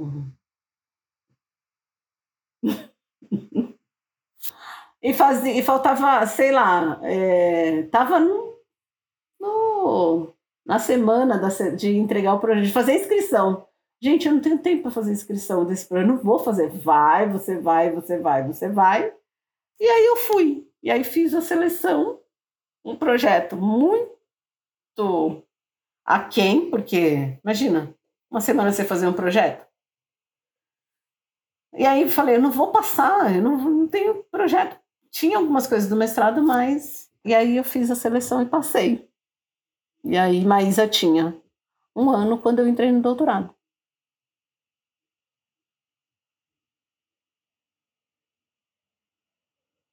Aí tinha Henrique, Gustavo, Maísa e eu cuidando dos três sozinha, né? Que o pai dela, a essa altura, já não estava mais nas redondezas. Então tinha. Aí tinha minha mãe, tinha uma rede de apoio, mas efetivamente.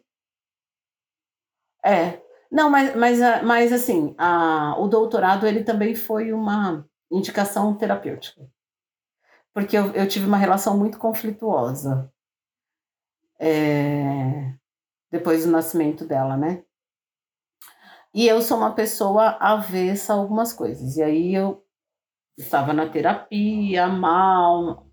E aí eu fiz. Eu gosto da psicologia comportamental. E aí a minha terapeuta me disse, um, num determinado dia, ela disse: Eu te dou 30 dias para você.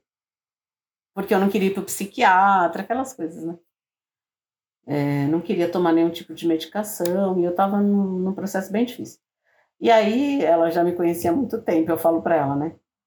E aí ela disse: Você tem 30 dias para me trazer um plano do que você vai fazer da sua vida, já que você tudo que eu estou te indicando você não quer fazer, você vai ter que me trazer alguma coisa que faça sentido, que te dê prazer. Aí eu voltei e falei para ela: Já achei, vou fazer doutorado.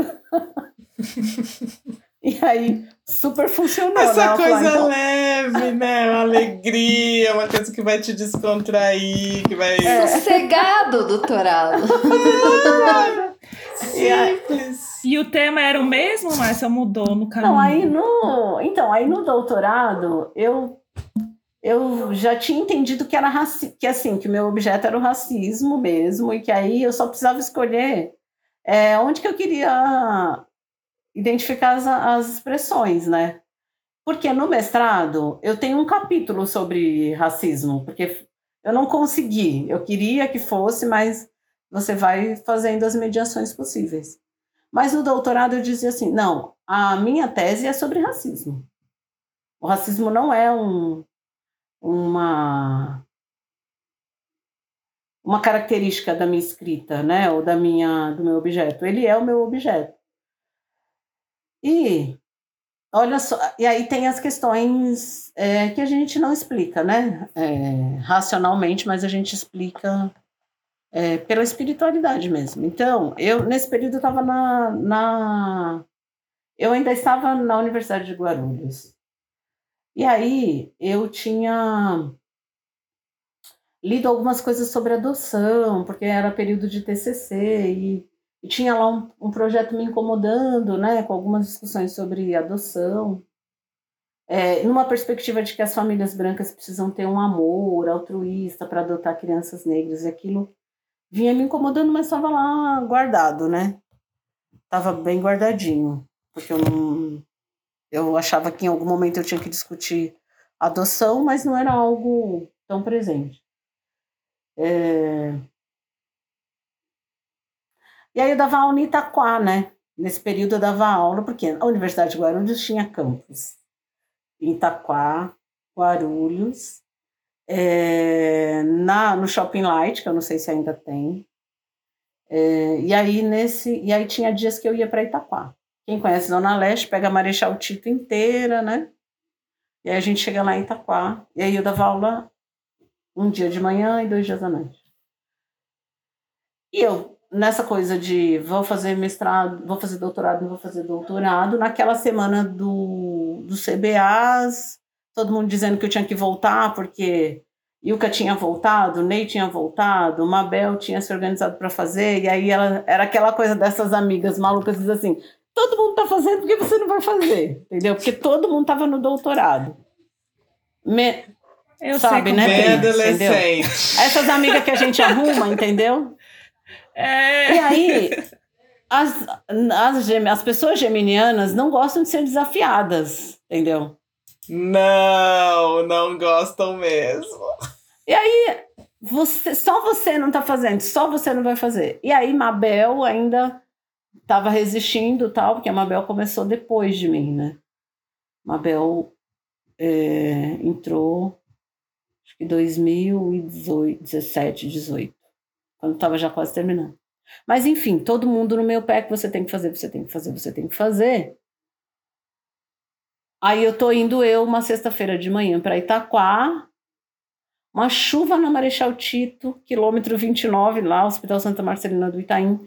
Eu parada naquele farol que demora séculos para abrir, séculos. E aí tinha um menino negro vendendo bala, mas era uma chuva, uma chuva, uma chuva. E eu parada no farol e ele estava do outro lado vendendo. E aí todo mundo fechava, todo mundo com os vidros fechados, ele batia e ninguém abria, né? E eu fiquei, sei lá, uns 40 segundos olhando aquela cena. Que foi o tempo de, do farol abrir, ele estava do outro lado. Mas eu fiquei olhando aquele menino no farol e pensando que eu não tinha o direito de não continuar discutindo racismo. E que eu tinha que discutir infância. Que é aquela coisa assim, você tá aí achando que tá tudo favorável, você foi lá, é, acumulou alguns processos, tem algumas coisas para dizer e agora você simplesmente diz, não quero mais. E aí é isso, assim, eu olhei e falei, então, eu não posso não discutir. Porque as crianças continuam é, nessa condição. Esse menino. E aí, na mesma semana, eu fui para uma atividade no diretório do PT, que era sobre cotas, que estava numa discussão sobre as cotas e tal. E aí um adolescente pegou o microfone no final, que era uma discussão super bonita na defesa das cotas tal, e aí ele disse: vocês estão discutindo cotas para quem? Porque a gente está morrendo, porque vocês não, não olham para nós. Então, daqui mais algum tempo, vocês não vão precisar mais de cota, porque a gente não vai chegar de novo. Porque aumentou o genocídio da juventude negra. E aí, Dani, eu falei. Ah. É. Pou, pou, pou. Olha é. aqui. É. Como é que você né, descola sua história, sua trajetória é. com, com a sua pessoa. Não tem como descolar, as pessoas precisam é. entender isso. E aí eu olhei e falei, então, preciso discutir infância, né? Porque, porque eu vivi todos os processos violentos na infância. Né? Dessa escola que não acolhe, das brincadeiras, das piadas, é, dos apelidos supostamente carinhosos, mas que não são. E aí eu falei, eu quero falar sobre infância.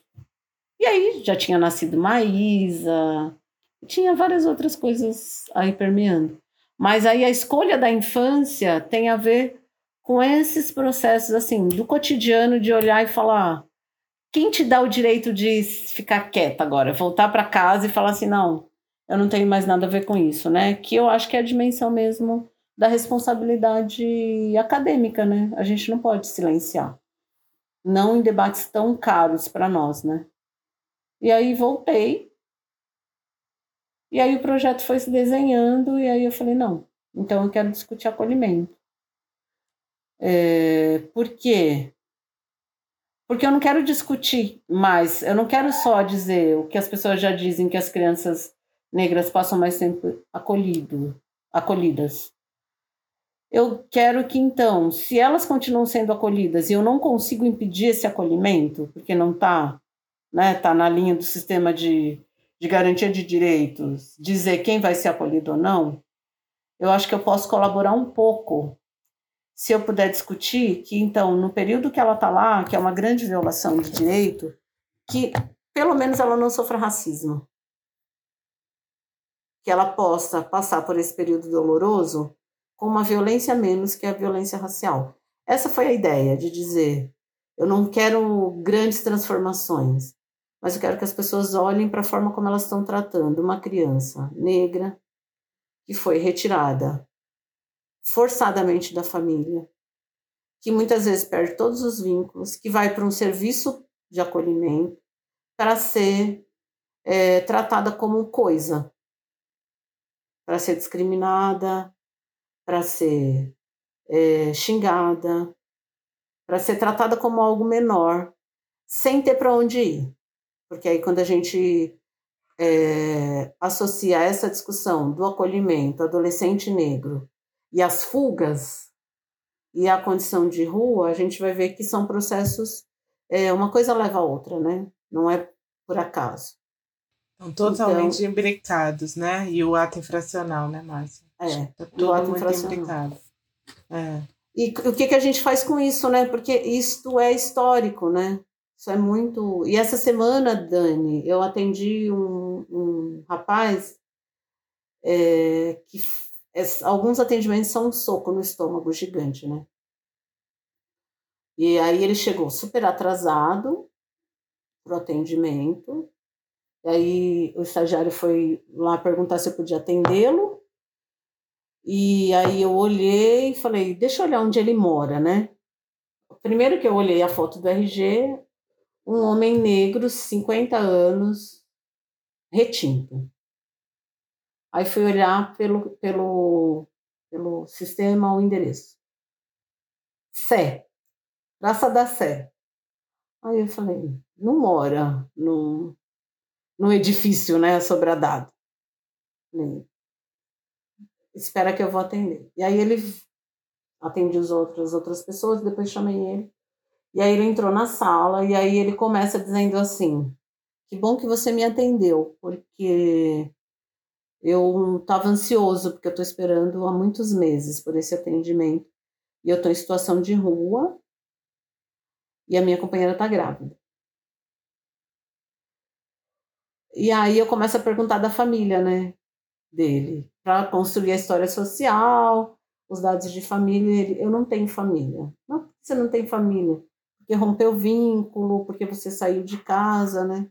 Ele diz: Não, eu fui, eu fui abrigado com seis meses de vida e fiquei abrigado até os 16 anos em Campinas.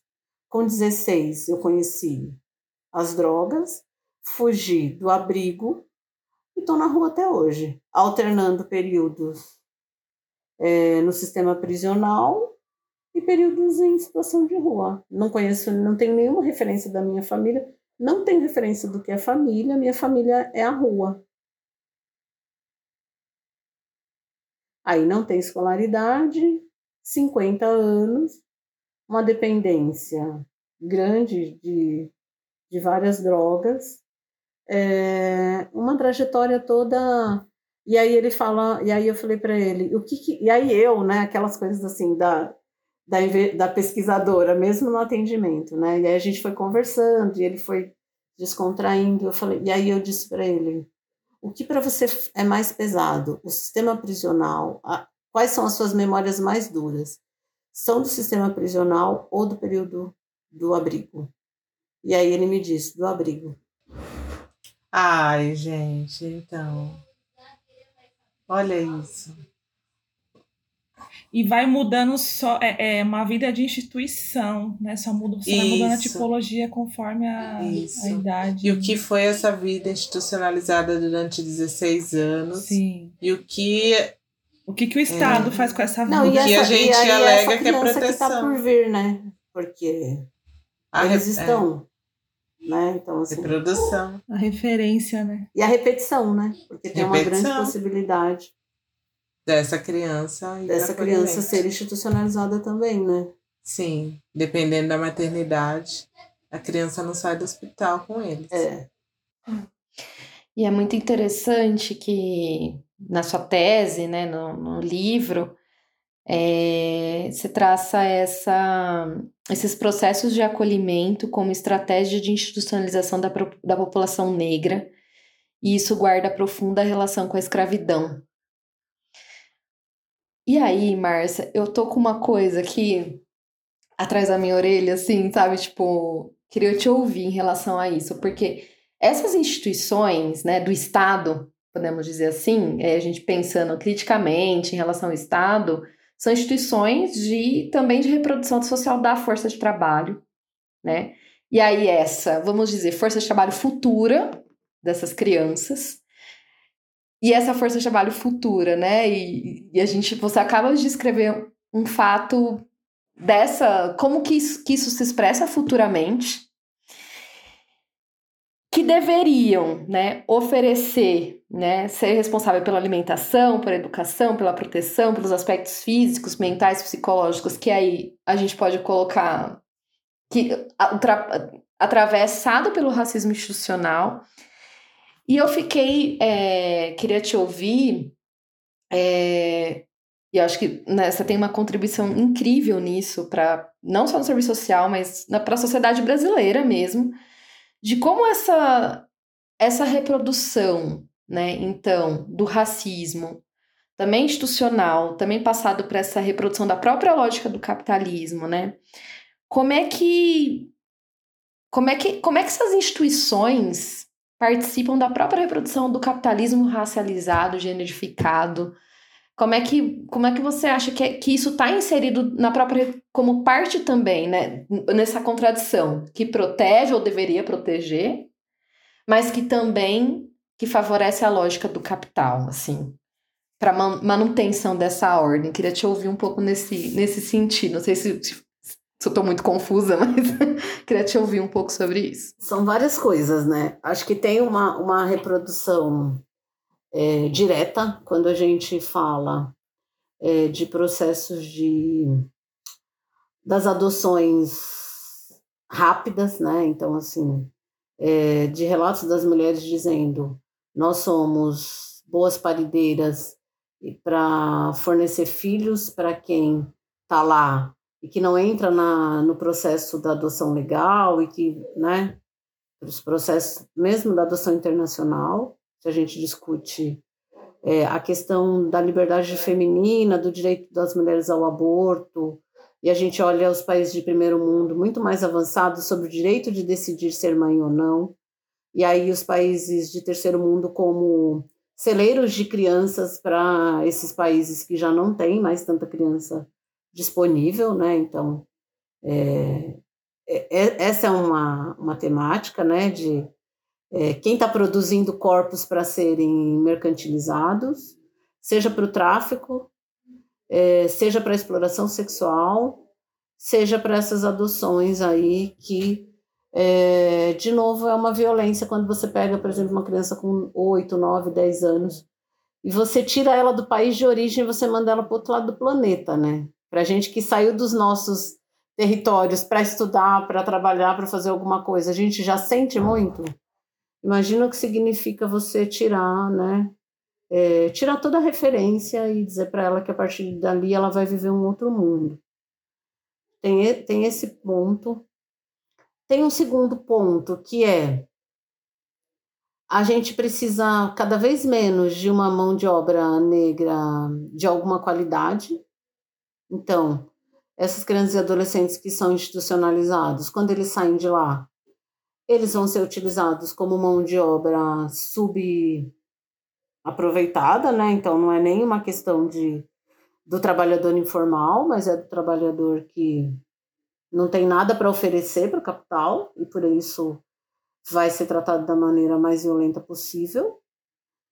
É, tem uma perversidade com as mulheres, com as mães, né? Nesse processo que elas precisam começar a trabalhar, ter emprego, conseguir a casa, pagar o aluguel para reaver essas crianças e aí você vê as mulheres se submetendo a trabalhos ainda mais degradantes para tentar provar que elas têm condições de, de estar com seus filhos e de recebê-los de volta. É, e tem uma lógica de, de submeter esse corpo a uma desumanização tão grande que depois ele não consegue se revoltar com esse mundo que o destrói, né? Ou a revolta ela é contida com o aprisionamento. Porque quando a gente olha, por exemplo, é, a fundação casa e uma presença maciça de adolescentes negros, são porque os adolescentes brancos não infracionam? Não mas porque eles ainda não chegaram, nesse, ainda que eles tenham cometido algo considerado imoral, ilegal, a eles ainda é reservado algum nível de humanidade. E aí ele pode ter um tratamento ali que não é digno, mas que ainda guarda algum resquício de que ele é um semelhante. O que não acontece com os jovens negros. Eles têm uma humanidade absolutamente negada. E aí, a forma como ele é tratado nesses espaços não conta. Então, enquanto reprodução de força de trabalho, quanto mais expropriado ele tiver da sua condição de ser, mais ele vai ser aprisionado, né? A Angela Davis tem uma discussão muito grande sobre isso, sobre o aumento do encarceramento ligado à produção do capital, né? Porque aí você aprisiona alguém a quem você negou o mínimo e depois você diz que o trabalho ele edifica e aí você submete os, as pessoas a trabalharem em troca da redução da pena. E aí elas não ganham o que elas deveriam pelo trabalho que elas executam porque elas estão sendo educadas moralmente a partir do trabalho forçado. E a gente diz que está certo porque elas com, cometeram crimes e, portanto, elas precisam ser responsabilizadas. Tá, mas ela está sendo responsabilizada já perdendo o direito de ir e vir. Trabalhar é outra coisa. Tem um monte de gente aí com várias falhas e que não precisa trabalhar, não você vai precisar trabalhar nunca na vida, né? É, porque tem herança, né? Que tem. Então, ah, eu acho que tem uma relação direta, que aí eu gosto dessa discussão da Angela Davis, que é você precisa aprisionar mais porque vários setores da economia lucram com o encarceramento. As indústrias que produzem as marmitas, né? É, as empresas que fornecem alguns. É absurdo isso, porque aí é, você aprisiona, você diz que essa pessoa custa muito para o Estado, e o jumbo é uma coisa institucionalizada. E aí as famílias precisam levar o jumbo. E aí você reproduz a lógica de que alguém vai ter que fazer o trabalho dito sujo de novo para poder ter o dinheiro para é, fazer, é, dar conta das despesas lá para levar para os seus entes que estão lá. Né? Então você tem todo um sistema. E aí você tem a indústria das, das não são tapawares, né? Dos potes, porque aí é um, um, certo tipo de pote, de um certo tipo de tamanho, é, a bolsa que tem que ser transparente, a roupa que tem que ser X, não sei o que, o lugar para colocar o, shampoo que tem que ser não sei o que, a embalar. Então, olha quanta gente, se você olhando assim, uma lógica bem rasa, quantas pessoas lucram com esse jeito de ser é, do sistema carcerário no Brasil, né? E a gente continua insistindo que a questão é só a pessoa que está lá dentro, né? Então, acho que tem isso. Tem a questão de que a gente não está preocupada com é, o fortalecimento das famílias, porque eu não, não atualizei esse dado, mas lá, quando eu produzi a tese, eu fiz um cálculo básico de que cada criança custa mensalmente em torno de R$ 4.500. Isso excluindo despesa, as despesas que são é, custeadas pelo convênio, que é aluguel do, da casa, é, transporte, estou dizendo assim, a criança, né? fora todas essas outras, é, o pagamento dos dos funcionários, a gente tirando tudo isso. É, lá em 2020, 2018, quando eu finalizei, era uma média de R$ 4.500. Para essa criança estar tá lá. é ofertado para a família poder se manter e a gente tem uma das maiores é, demandas por acolhimento à pobreza, ainda. Isso. Ainda isso. hoje. Né? É isso. É isso.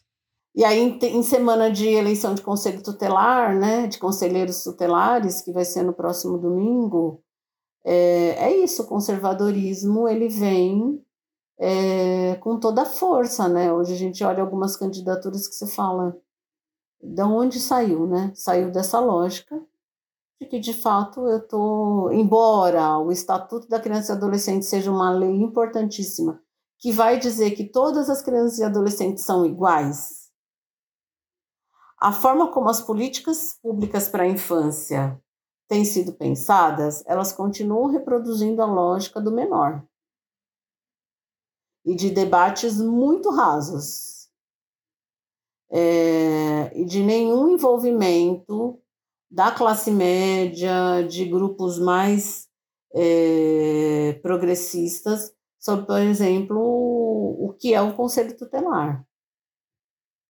sobre a importância dessa eleição, né? Então, acho que tem esses elementos para a gente pensar a produção é, de uma de um exército de reserva aí que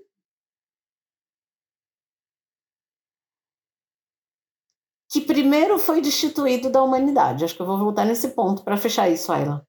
Porque quando você destitui, destitui a humanidade, o outro não tem direito à fala. Como é que ele vai questionar a sua condição?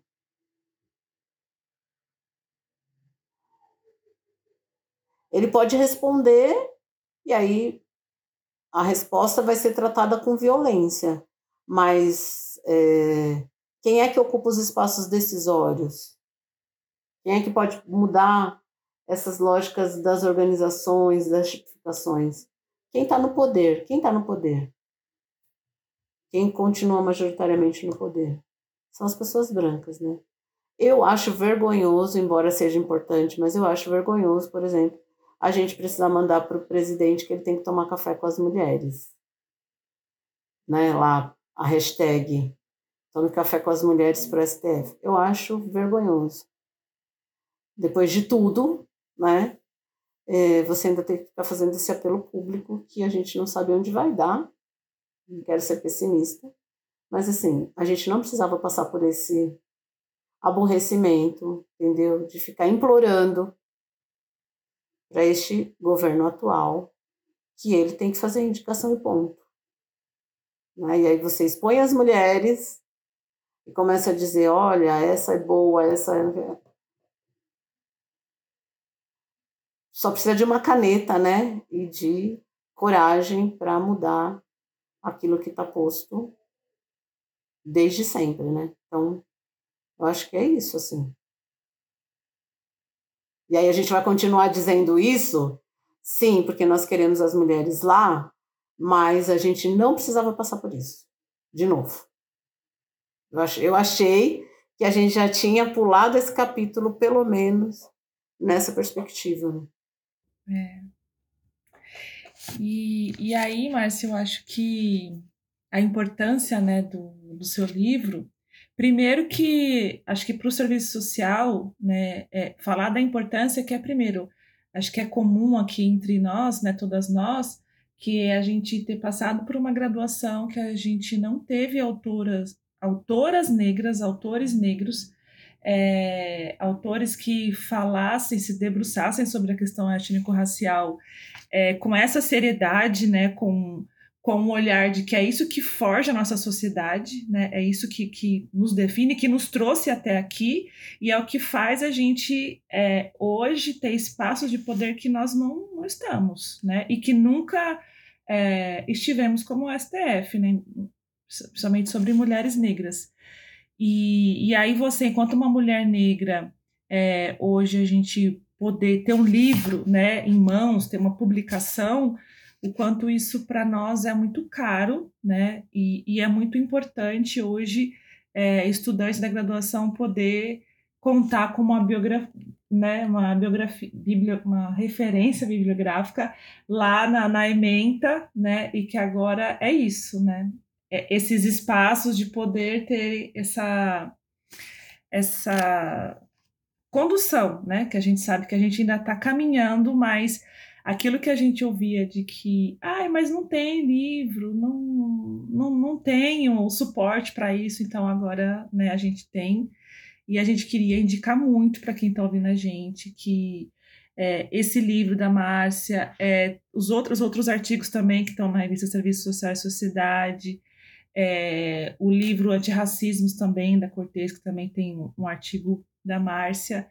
Leiam Mulheres Negras, né? Eu acho que isso, isso a gente precisa enfatizar muito, né? E eu queria é, falar uma, uma passagem aqui que está no seu livro, no Racismo na Infância, que me atravessa muito e eu acho que dialoga com isso que a gente está falando e a, e a importância também de da sua trajetória e das outras, né, que vieram antes de nós, que a gente pega o bastão, que você fala assim, é, a trajetória das mulheres negras assistentes sociais que travaram batalhas importantíssimas e abriram caminho para o debate étnico-racial no espaço acadêmico, a partir da década de 80, ainda carece de um registro rigoroso que nos permita aprender melhor o debate, o debate étnico-racial no interior da profissão. Então, eu acho que isso é uma tarefa que a gente ainda tem na profissão, né, no interior da categoria. E mas que bom que a gente rompe um, um pouco, ainda que um pouco, né, com esse desse silêncio e essa invisibilidade, com você ocupando esse espaço na academia, com a sua produção, como você mesmo disse, com a sua escrita, que é uma arma poderosíssima, né? E, e, e que bom que você encontrou é, esse caminho. E, e é isso, eu queria indicar para quem está ouvindo que leiam Márcia Campos Eurico. Só acrescentando a fala da Pri, eu acho que quem está estudando e quem está atuando, né, para além é, do, do debate da infância, eu acho que o livro ele traz conteúdo sobre é, a violência racial, a violência de Estado, né? essa farsa da democracia racial brasileira, faz críticas né, à ausência do cuidado de Estado com essas crianças institucionalizadas, fala sobre a mulher negra, né, como arrimo de família, que essa mulher negra a gente precisa parar de dizer que ela é heroína, que ela é guerreira, a gente precisa humanizar essa mulher, entender o que é esse lugar, né, da, da mulher que cuida da sua família, que provém a sua família faz o debate brilhante do quesito raça-cor de novo. E aí, lembrando que a gente lançou um episódio fazendo o debate sobre a nota técnica da maravilhosa professora Marcelico também. E o famigerado debate da família degenerada, né? Então, assim, eu achei tanta coisa, tanto conteúdo num livro só, que o tema racismo na, na infância ele se desdobra num leque de possibilidades de aprofundamento para nós para além das pesquisas, para atuação profissional e para a vida. Nós temos crianças negras para cuidar, né? E não são só as nossas, as nossas paridas, as nossas gestadas. Nós temos todas as crianças negras para cuidar. Então quero agradecer a Márcia e também reiterar aí a indicação da Pri sobre o livro. Sim, eu acho que é importante, né? A gente vai fazer esse sorteio do livro da Márcia, a gente vai depois publicar as regras do sorteio do nosso Instagram. Mas é muito importante, acho que não só assistentes sociais, né? Mas sobretudo assistentes sociais, porque eu acho que é, esse debate, né, também da infância, né, nessa também cultura adultocêntrica, ela é, ela, é, ela é muito importante de trazer esse debate crítico que você traz, né, desse olhar para a infância. E isso me chama atenção e também me chama como que os estudos de, sobre família geralmente foram muito cooptados por um, não sei, para um, um, uma análise muito problemática, né? A gente por muito tempo falou família estruturada, né? E, enfim. E como que você traz esse debate da família já também numa perspectiva crítica e trazendo, inclusive, né, é, espaços profissionais como essas instituições em que se atua assistente social e que esse não era, né, olhado o racismo dentro dessas instituições, por mais que é, crianças e jovens negros foram mais institucionalizados. Então, assim, também revela, né, o quanto que foi invisibilizado, né, esse debate também, é, principalmente no serviço social. Então, acho que você inaugura um campo crítico né, de avanço sobre esses temas, assim, Márcia. Então, acho que é imprescindível, assim, né, essa leitura. Então, assim, te agradecer pela sua persistência, pela sua coragem, pela sua organização. Porque é, assim, é brilhante a forma como você ocupa esses espaços, né? É, de forma de, resistir, de resistir nesses espaços também, né? Como também uma reivindicação histórica, né? Desse, isso fazendo também eco a todo o movimento do Marcia Fica, né?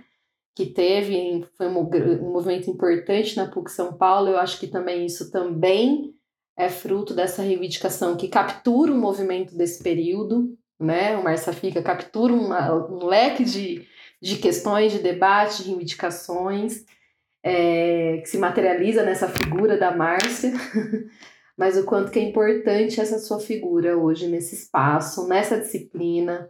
Então, só admiração profunda. Obrigada, meninas. É, acho que vocês foram falando e eu pensei em algo que, para finalizar, que é assim: é, a produção da tese e o próprio livro, porque quando eu fui para a pesquisa, quando eu comecei a pensar na tese, eu não tinha ideia é, de que as violências elas seriam tão, elas estariam tão gritantes em alguns espaços, né? Eu ouvia algumas coisas, porque o, o serviço de acolhimento, ele reproduz o que a gente faz aqui fora dele, né? Então, eu tinha uma, uma hipótese de que lá existia reprodução do racismo, porque ela existe aqui, né? Então, eu já tinha uma ideia. Mas quando eu fui, é, eu fiquei muito chocada, porque é mais do que. É, nossa, eu vou ter que brigar muito, eu vou ter que entrar muito, eu vou ter que investigar muito para poder identificar. Então, quando a gente começou as primeiras conversas, ele foi brotando assim, sabe? Igual formiga, quando você cutuca e elas saem é, aos montes, assim, tava tão, tava tão na cara é, que não precisou muito para os profissionais começarem a trazer e para eles mesmos se chocarem, que eu acho que essa é uma discussão que eu faço no livro também, né? Os próprios profissionais, eles vão sendo é, engolidos pelo cotidiano e eles já, como é algo que eles veem acontecer fora, num dado momento, é meio, meio que eles estão anestesiados também. E aí passa a reproduzir e não para mais para refletir sobre aquilo, né? Então, acho que tem a coragem, né? Então, eu falo isso é, em algum momento do livro, da coragem dos profissionais de se exporem, porque eles trouxeram relatos absurdos, mas que eram importantes para a gente poder dialogar. É, eles trouxeram porque eles se sentiram acolhidos e confiantes de que é, essas histórias seriam trazidas não para culpabilizá-los, mas para ajudar as pessoas a, a mudarem, porque eu acho que é essa a nossa proposta, né? A gente faz pesquisa para que a pessoa reflita sobre o que ela faz, mas para que ela também nos ajude a construir outras respostas para quem ainda não fez ou para quem está fazendo igual, né? Então, acho que é um agradecimento aos profissionais que se dispuseram a participar e que não fugiram no meio do, do grupo e, e falaram abertamente.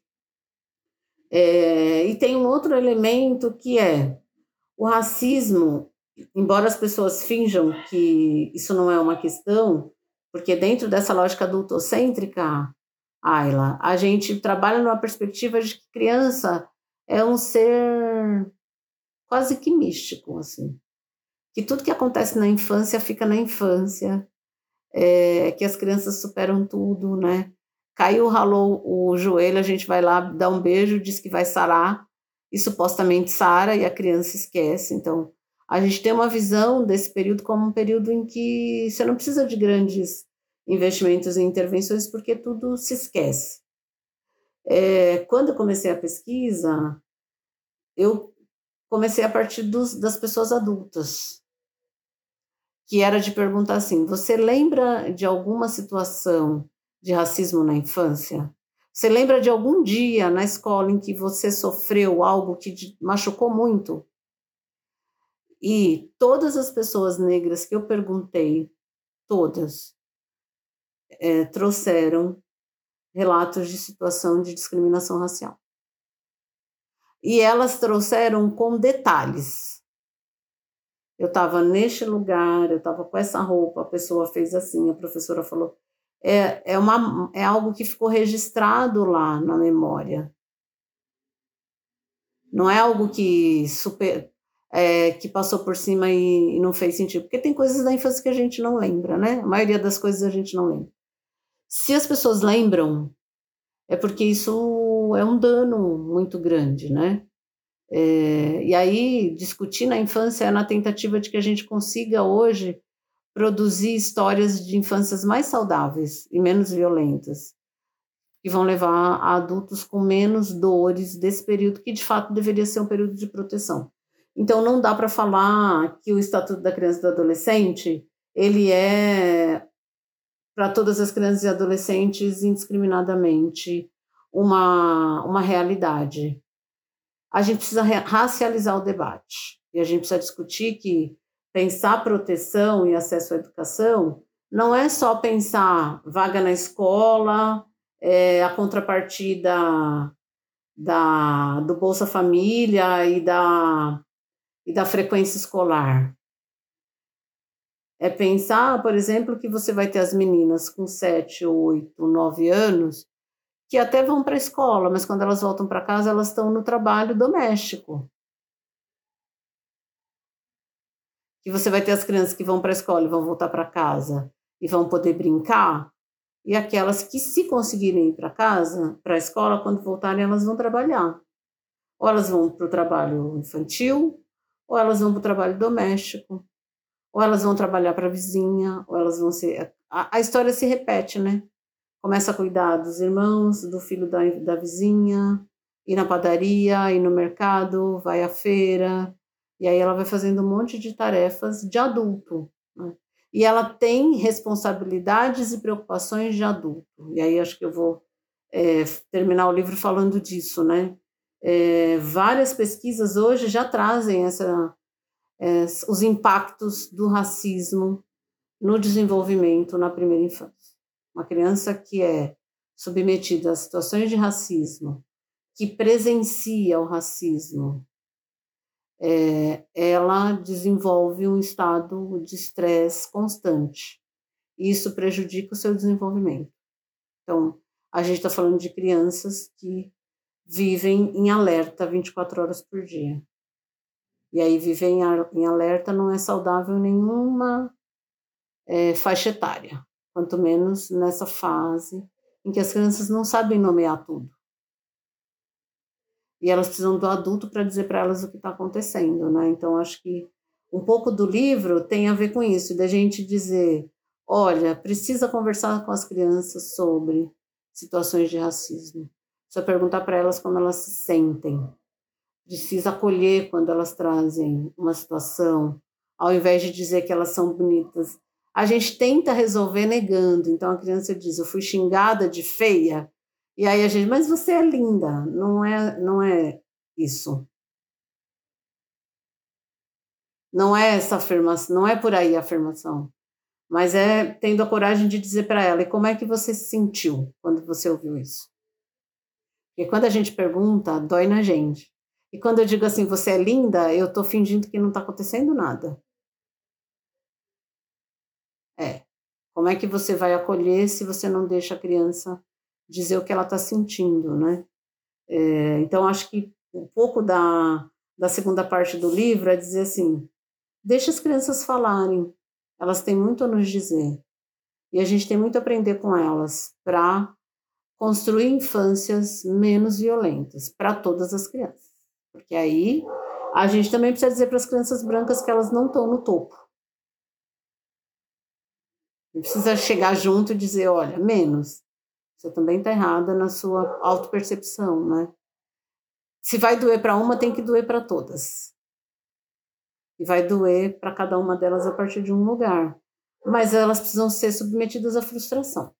O que eu percebo é que, em geral, as crianças negras, elas crescem frustradas nessa autopercepção e as crianças brancas crescem protegidas dessa frustração em relação ao conflito étnico-racial, porque afinal de contas elas são brancas. Elas são padrão. A gente é Elas tá... são padrão, é. E aí as outras crianças é que tem que correr atrás do prejuízo. Todo mundo precisa fazer algum movimento para você ter uma linha comum entre elas, para elas começarem a se ver diferentes e não desiguais. Então eu fico muito feliz assim. Quando eu escrevi a, a dissertação e mandei o artigo para revista Serviço Social e Sociedade lá em 2014, eu não tinha a menor pretensão de não tinha a menor ideia de que o artigo teria é, o impacto que ele teve, né? Para o processo agora de seleção do, da PUC, eu fui olhar as consultas ao artigo no, na plataforma da Cielo. E o, aquele artigo de 2014, ele tem mais de 50 mil consultas ao longo dos anos, né? É muito legal isso, né? Olhar e falar, nossa, ele foi acessado muitas e muitas e muitas vezes. E foi um artigo que eu mandei assim, nessa coisa de, ah, tô aqui, vou mandar um artigo para a Revista Serviço Social e Sociedade. Sozinha, e na mesma linha do que você falou do, de quando os professores falham, né? E esse também é um, é um espaço que também é negado é. para a gente, né? Porque ninguém, quando a gente entra nesse, na pós-graduação, enfim, ninguém diz, olha, publicar artigo, vamos, vamos fazer junto, um artigo né? junto, olha, vamos, vamos encaminhar para tal revista, esse é o caminho é. também. Ninguém é. indica para gente esses caminhos, né? Então é, o quanto esse o seu artigo ele tem um, um, uma importância muito grande, porque é isso, né? Essa solidão de escrever sozinha, você encaminhar, porque imagina, né? A gente, não, a gente não espera que vai ser aprovado E aí só demonstra o quanto era uma lacuna né, da profissão, é. né, esse número de consultas e de referências e outras pesquisas que se desdobraram né, a partir dele, né? E foi de novo solitário, né? De dizer, bom, vou mandar. Eu quero, é, eu quero, eu quero a carreira docente. Eu preciso. E aí quem quem nos ajuda nisso são as pretas, né? São as mulheres negras intelectuais que dizem, olha, para de fazer tal coisa, porque isso não conta ponto na hora da seleção. Faz tal coisa. Não gaste tempo com aquilo que a gente isso a gente não aprende, não é natural. A gente precisa aprender os caminhos, né? E aí você precisa de pares que estão dispostos a te mostrar os caminhos. Nem sempre a gente tem. Então, é, hoje a gente tem essa rede de dizer, olha, você está fazendo um monte de coisinha que não vai te. Então, para e faz, foca numa área, numa produção, numa revista, então vai mandar um artigo super elaborado para uma revista sem é, comitê editorial, por exemplo, ou sem avaliação, não vale a pena, por exemplo. Não vai gastar, faça algo mais simples e deixe o trabalho mais qualificado, porque a gente está falando da produtividade acadêmica, né? E esses caminhos a gente vai aprendendo muito solitariamente, né? Eu espero que hoje menos do que lá naquele momento. Mas é isso, assim. É a ousadia, né? Eu acho que a gente conversou outro dia sobre isso. É, eu sempre fui muito desobediente, assim. É, e aí e eu vou, né? Porque ninguém me convida. Hoje, hoje eu sou convidada para escrever. É, e é super legal isso, é, é um reconhecimento mas durante o período da, do mestrado e doutorado, sempre foi assim, ah, vou fazer, vou lá e faço. Eu não tinha isso. E a gente sabe que tem isso para algumas pessoas, né? Porque assim, a gente diz que há racismo porque a gente está olhando as diferenças. Porque se ninguém fosse convidado para nada, a gente diria, não, é uma conduta padrão. Mas quando a gente vai olhando ao longo das, dos, das trajetórias, algumas pessoas galgando, e não é que elas não tenham qualidade para isso, não é isso que a gente está discutindo aqui, né? É, não estamos questionando a qualidade, mas se você tem algumas pessoas que são eleitas, você está falando de um processo que não é democrático. Porque o democrático é você apresenta para todo mundo e todo mundo disputa, que esse é grande, o grande discurso das pessoas que são contra as cotas, né? Eu sou contra a cota porque vai roubar a minha vaga. E não porque vai roubar uma vaga que eu concorreria. Não, o discurso é vai roubar algo que já é meu por direito. Né? Então aí a gente entraria na discussão do mérito. Se é meu por direito, para finalizar a provocação da Ayla, que eu acho que foi bem interessante, Ayla. Se é meu por direito, que estas outras crianças sejam institucionalizadas e adolescentes também, porque quando eles saírem de lá, eu já eu já eu já tô na frente. A hora que eu continuo e eles param nesse processo, quando eles saem, eles não avançaram, mas eles regrediram. E aí eu tenho muito mais é, espaço para continuar seguindo sozinho, né? É isso, meninas. Que papo, hein? É isso, minha gente. Eu sou a professora. Olha várias, vários caminhos aí que não é qualquer lugar, não, que orientam a gente nesse sentido. É, não, eu acho que a gente criou alguns, alguns espaços aí. de resistência, né? De, de, Sim. É, a gente quilombo, fez o nosso né? quilombo e acho que eu, eu sou muito grata é. que eu tenho um quilombo bem consistente, assim, né? É. E esse quilombo foi fundamental agora nesse novo, nesse novo momento, nessa minha coragem de passar de novo por um processo seletivo. Né? Mais um. Eu espero que seja o último. Sim, que vai ficar muitos anos. É, Você é nossa. Essa agora. é a ideia, né? Agora você é nossa. Márcia, é, só queria dizer que você é uma mulher negra revolucionária. É isso. Eu encerro aqui a minha humilde participação neste debate, nesse encontro. É, esse é o resumo do que você significa para mim. Então, quero deixar registrado aqui e agradecer demais.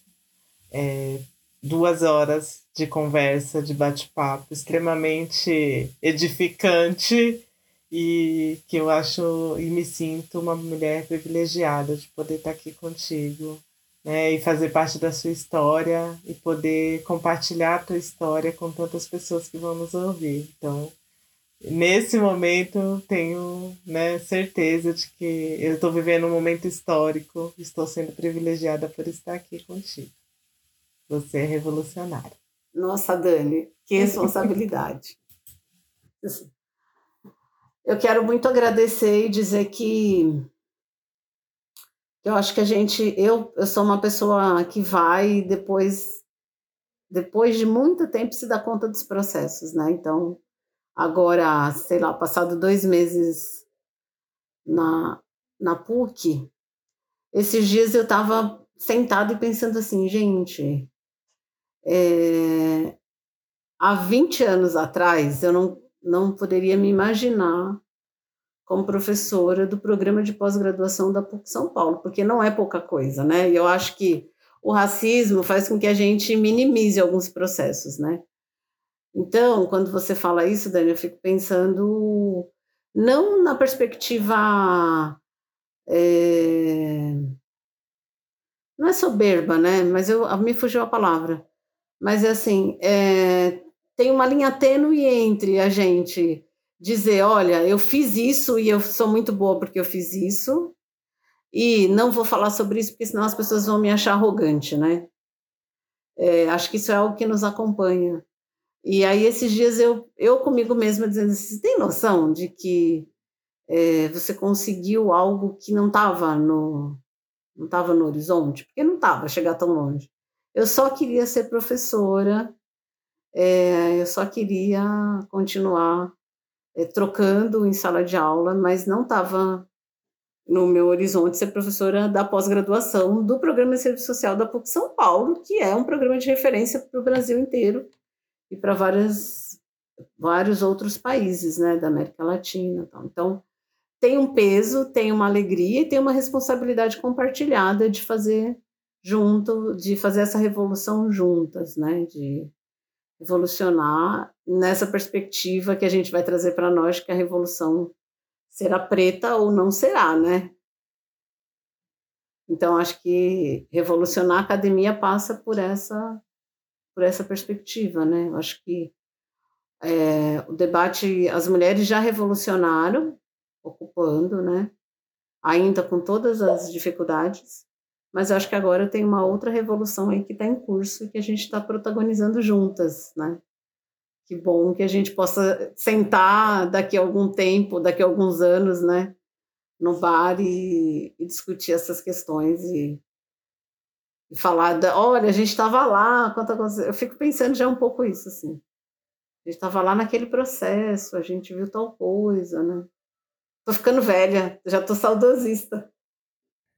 Estamos. E isso só demonstra é, que a demanda que a gente tinha, que a gente tem ainda, e que a potência que você tem para é, ocupar esse espaço, né, que existia essa lacuna, não estava nos seus planos. É verdade, tá vendo só? tá? Então, acho que a gente pode né, encerrar dessa forma, né? Que acho que a gente está preparado e, e, quando né, as oportunidades surgem, os caminhos se abrem, né? A gente realmente é, às vezes não está né, no nosso horizonte, mas a gente é potência, né, para ocupar. Sem dúvida, sem dúvida. gente, muito obrigada para quem ficou até aqui. Esse episódio maravilhoso, aguardadíssimo.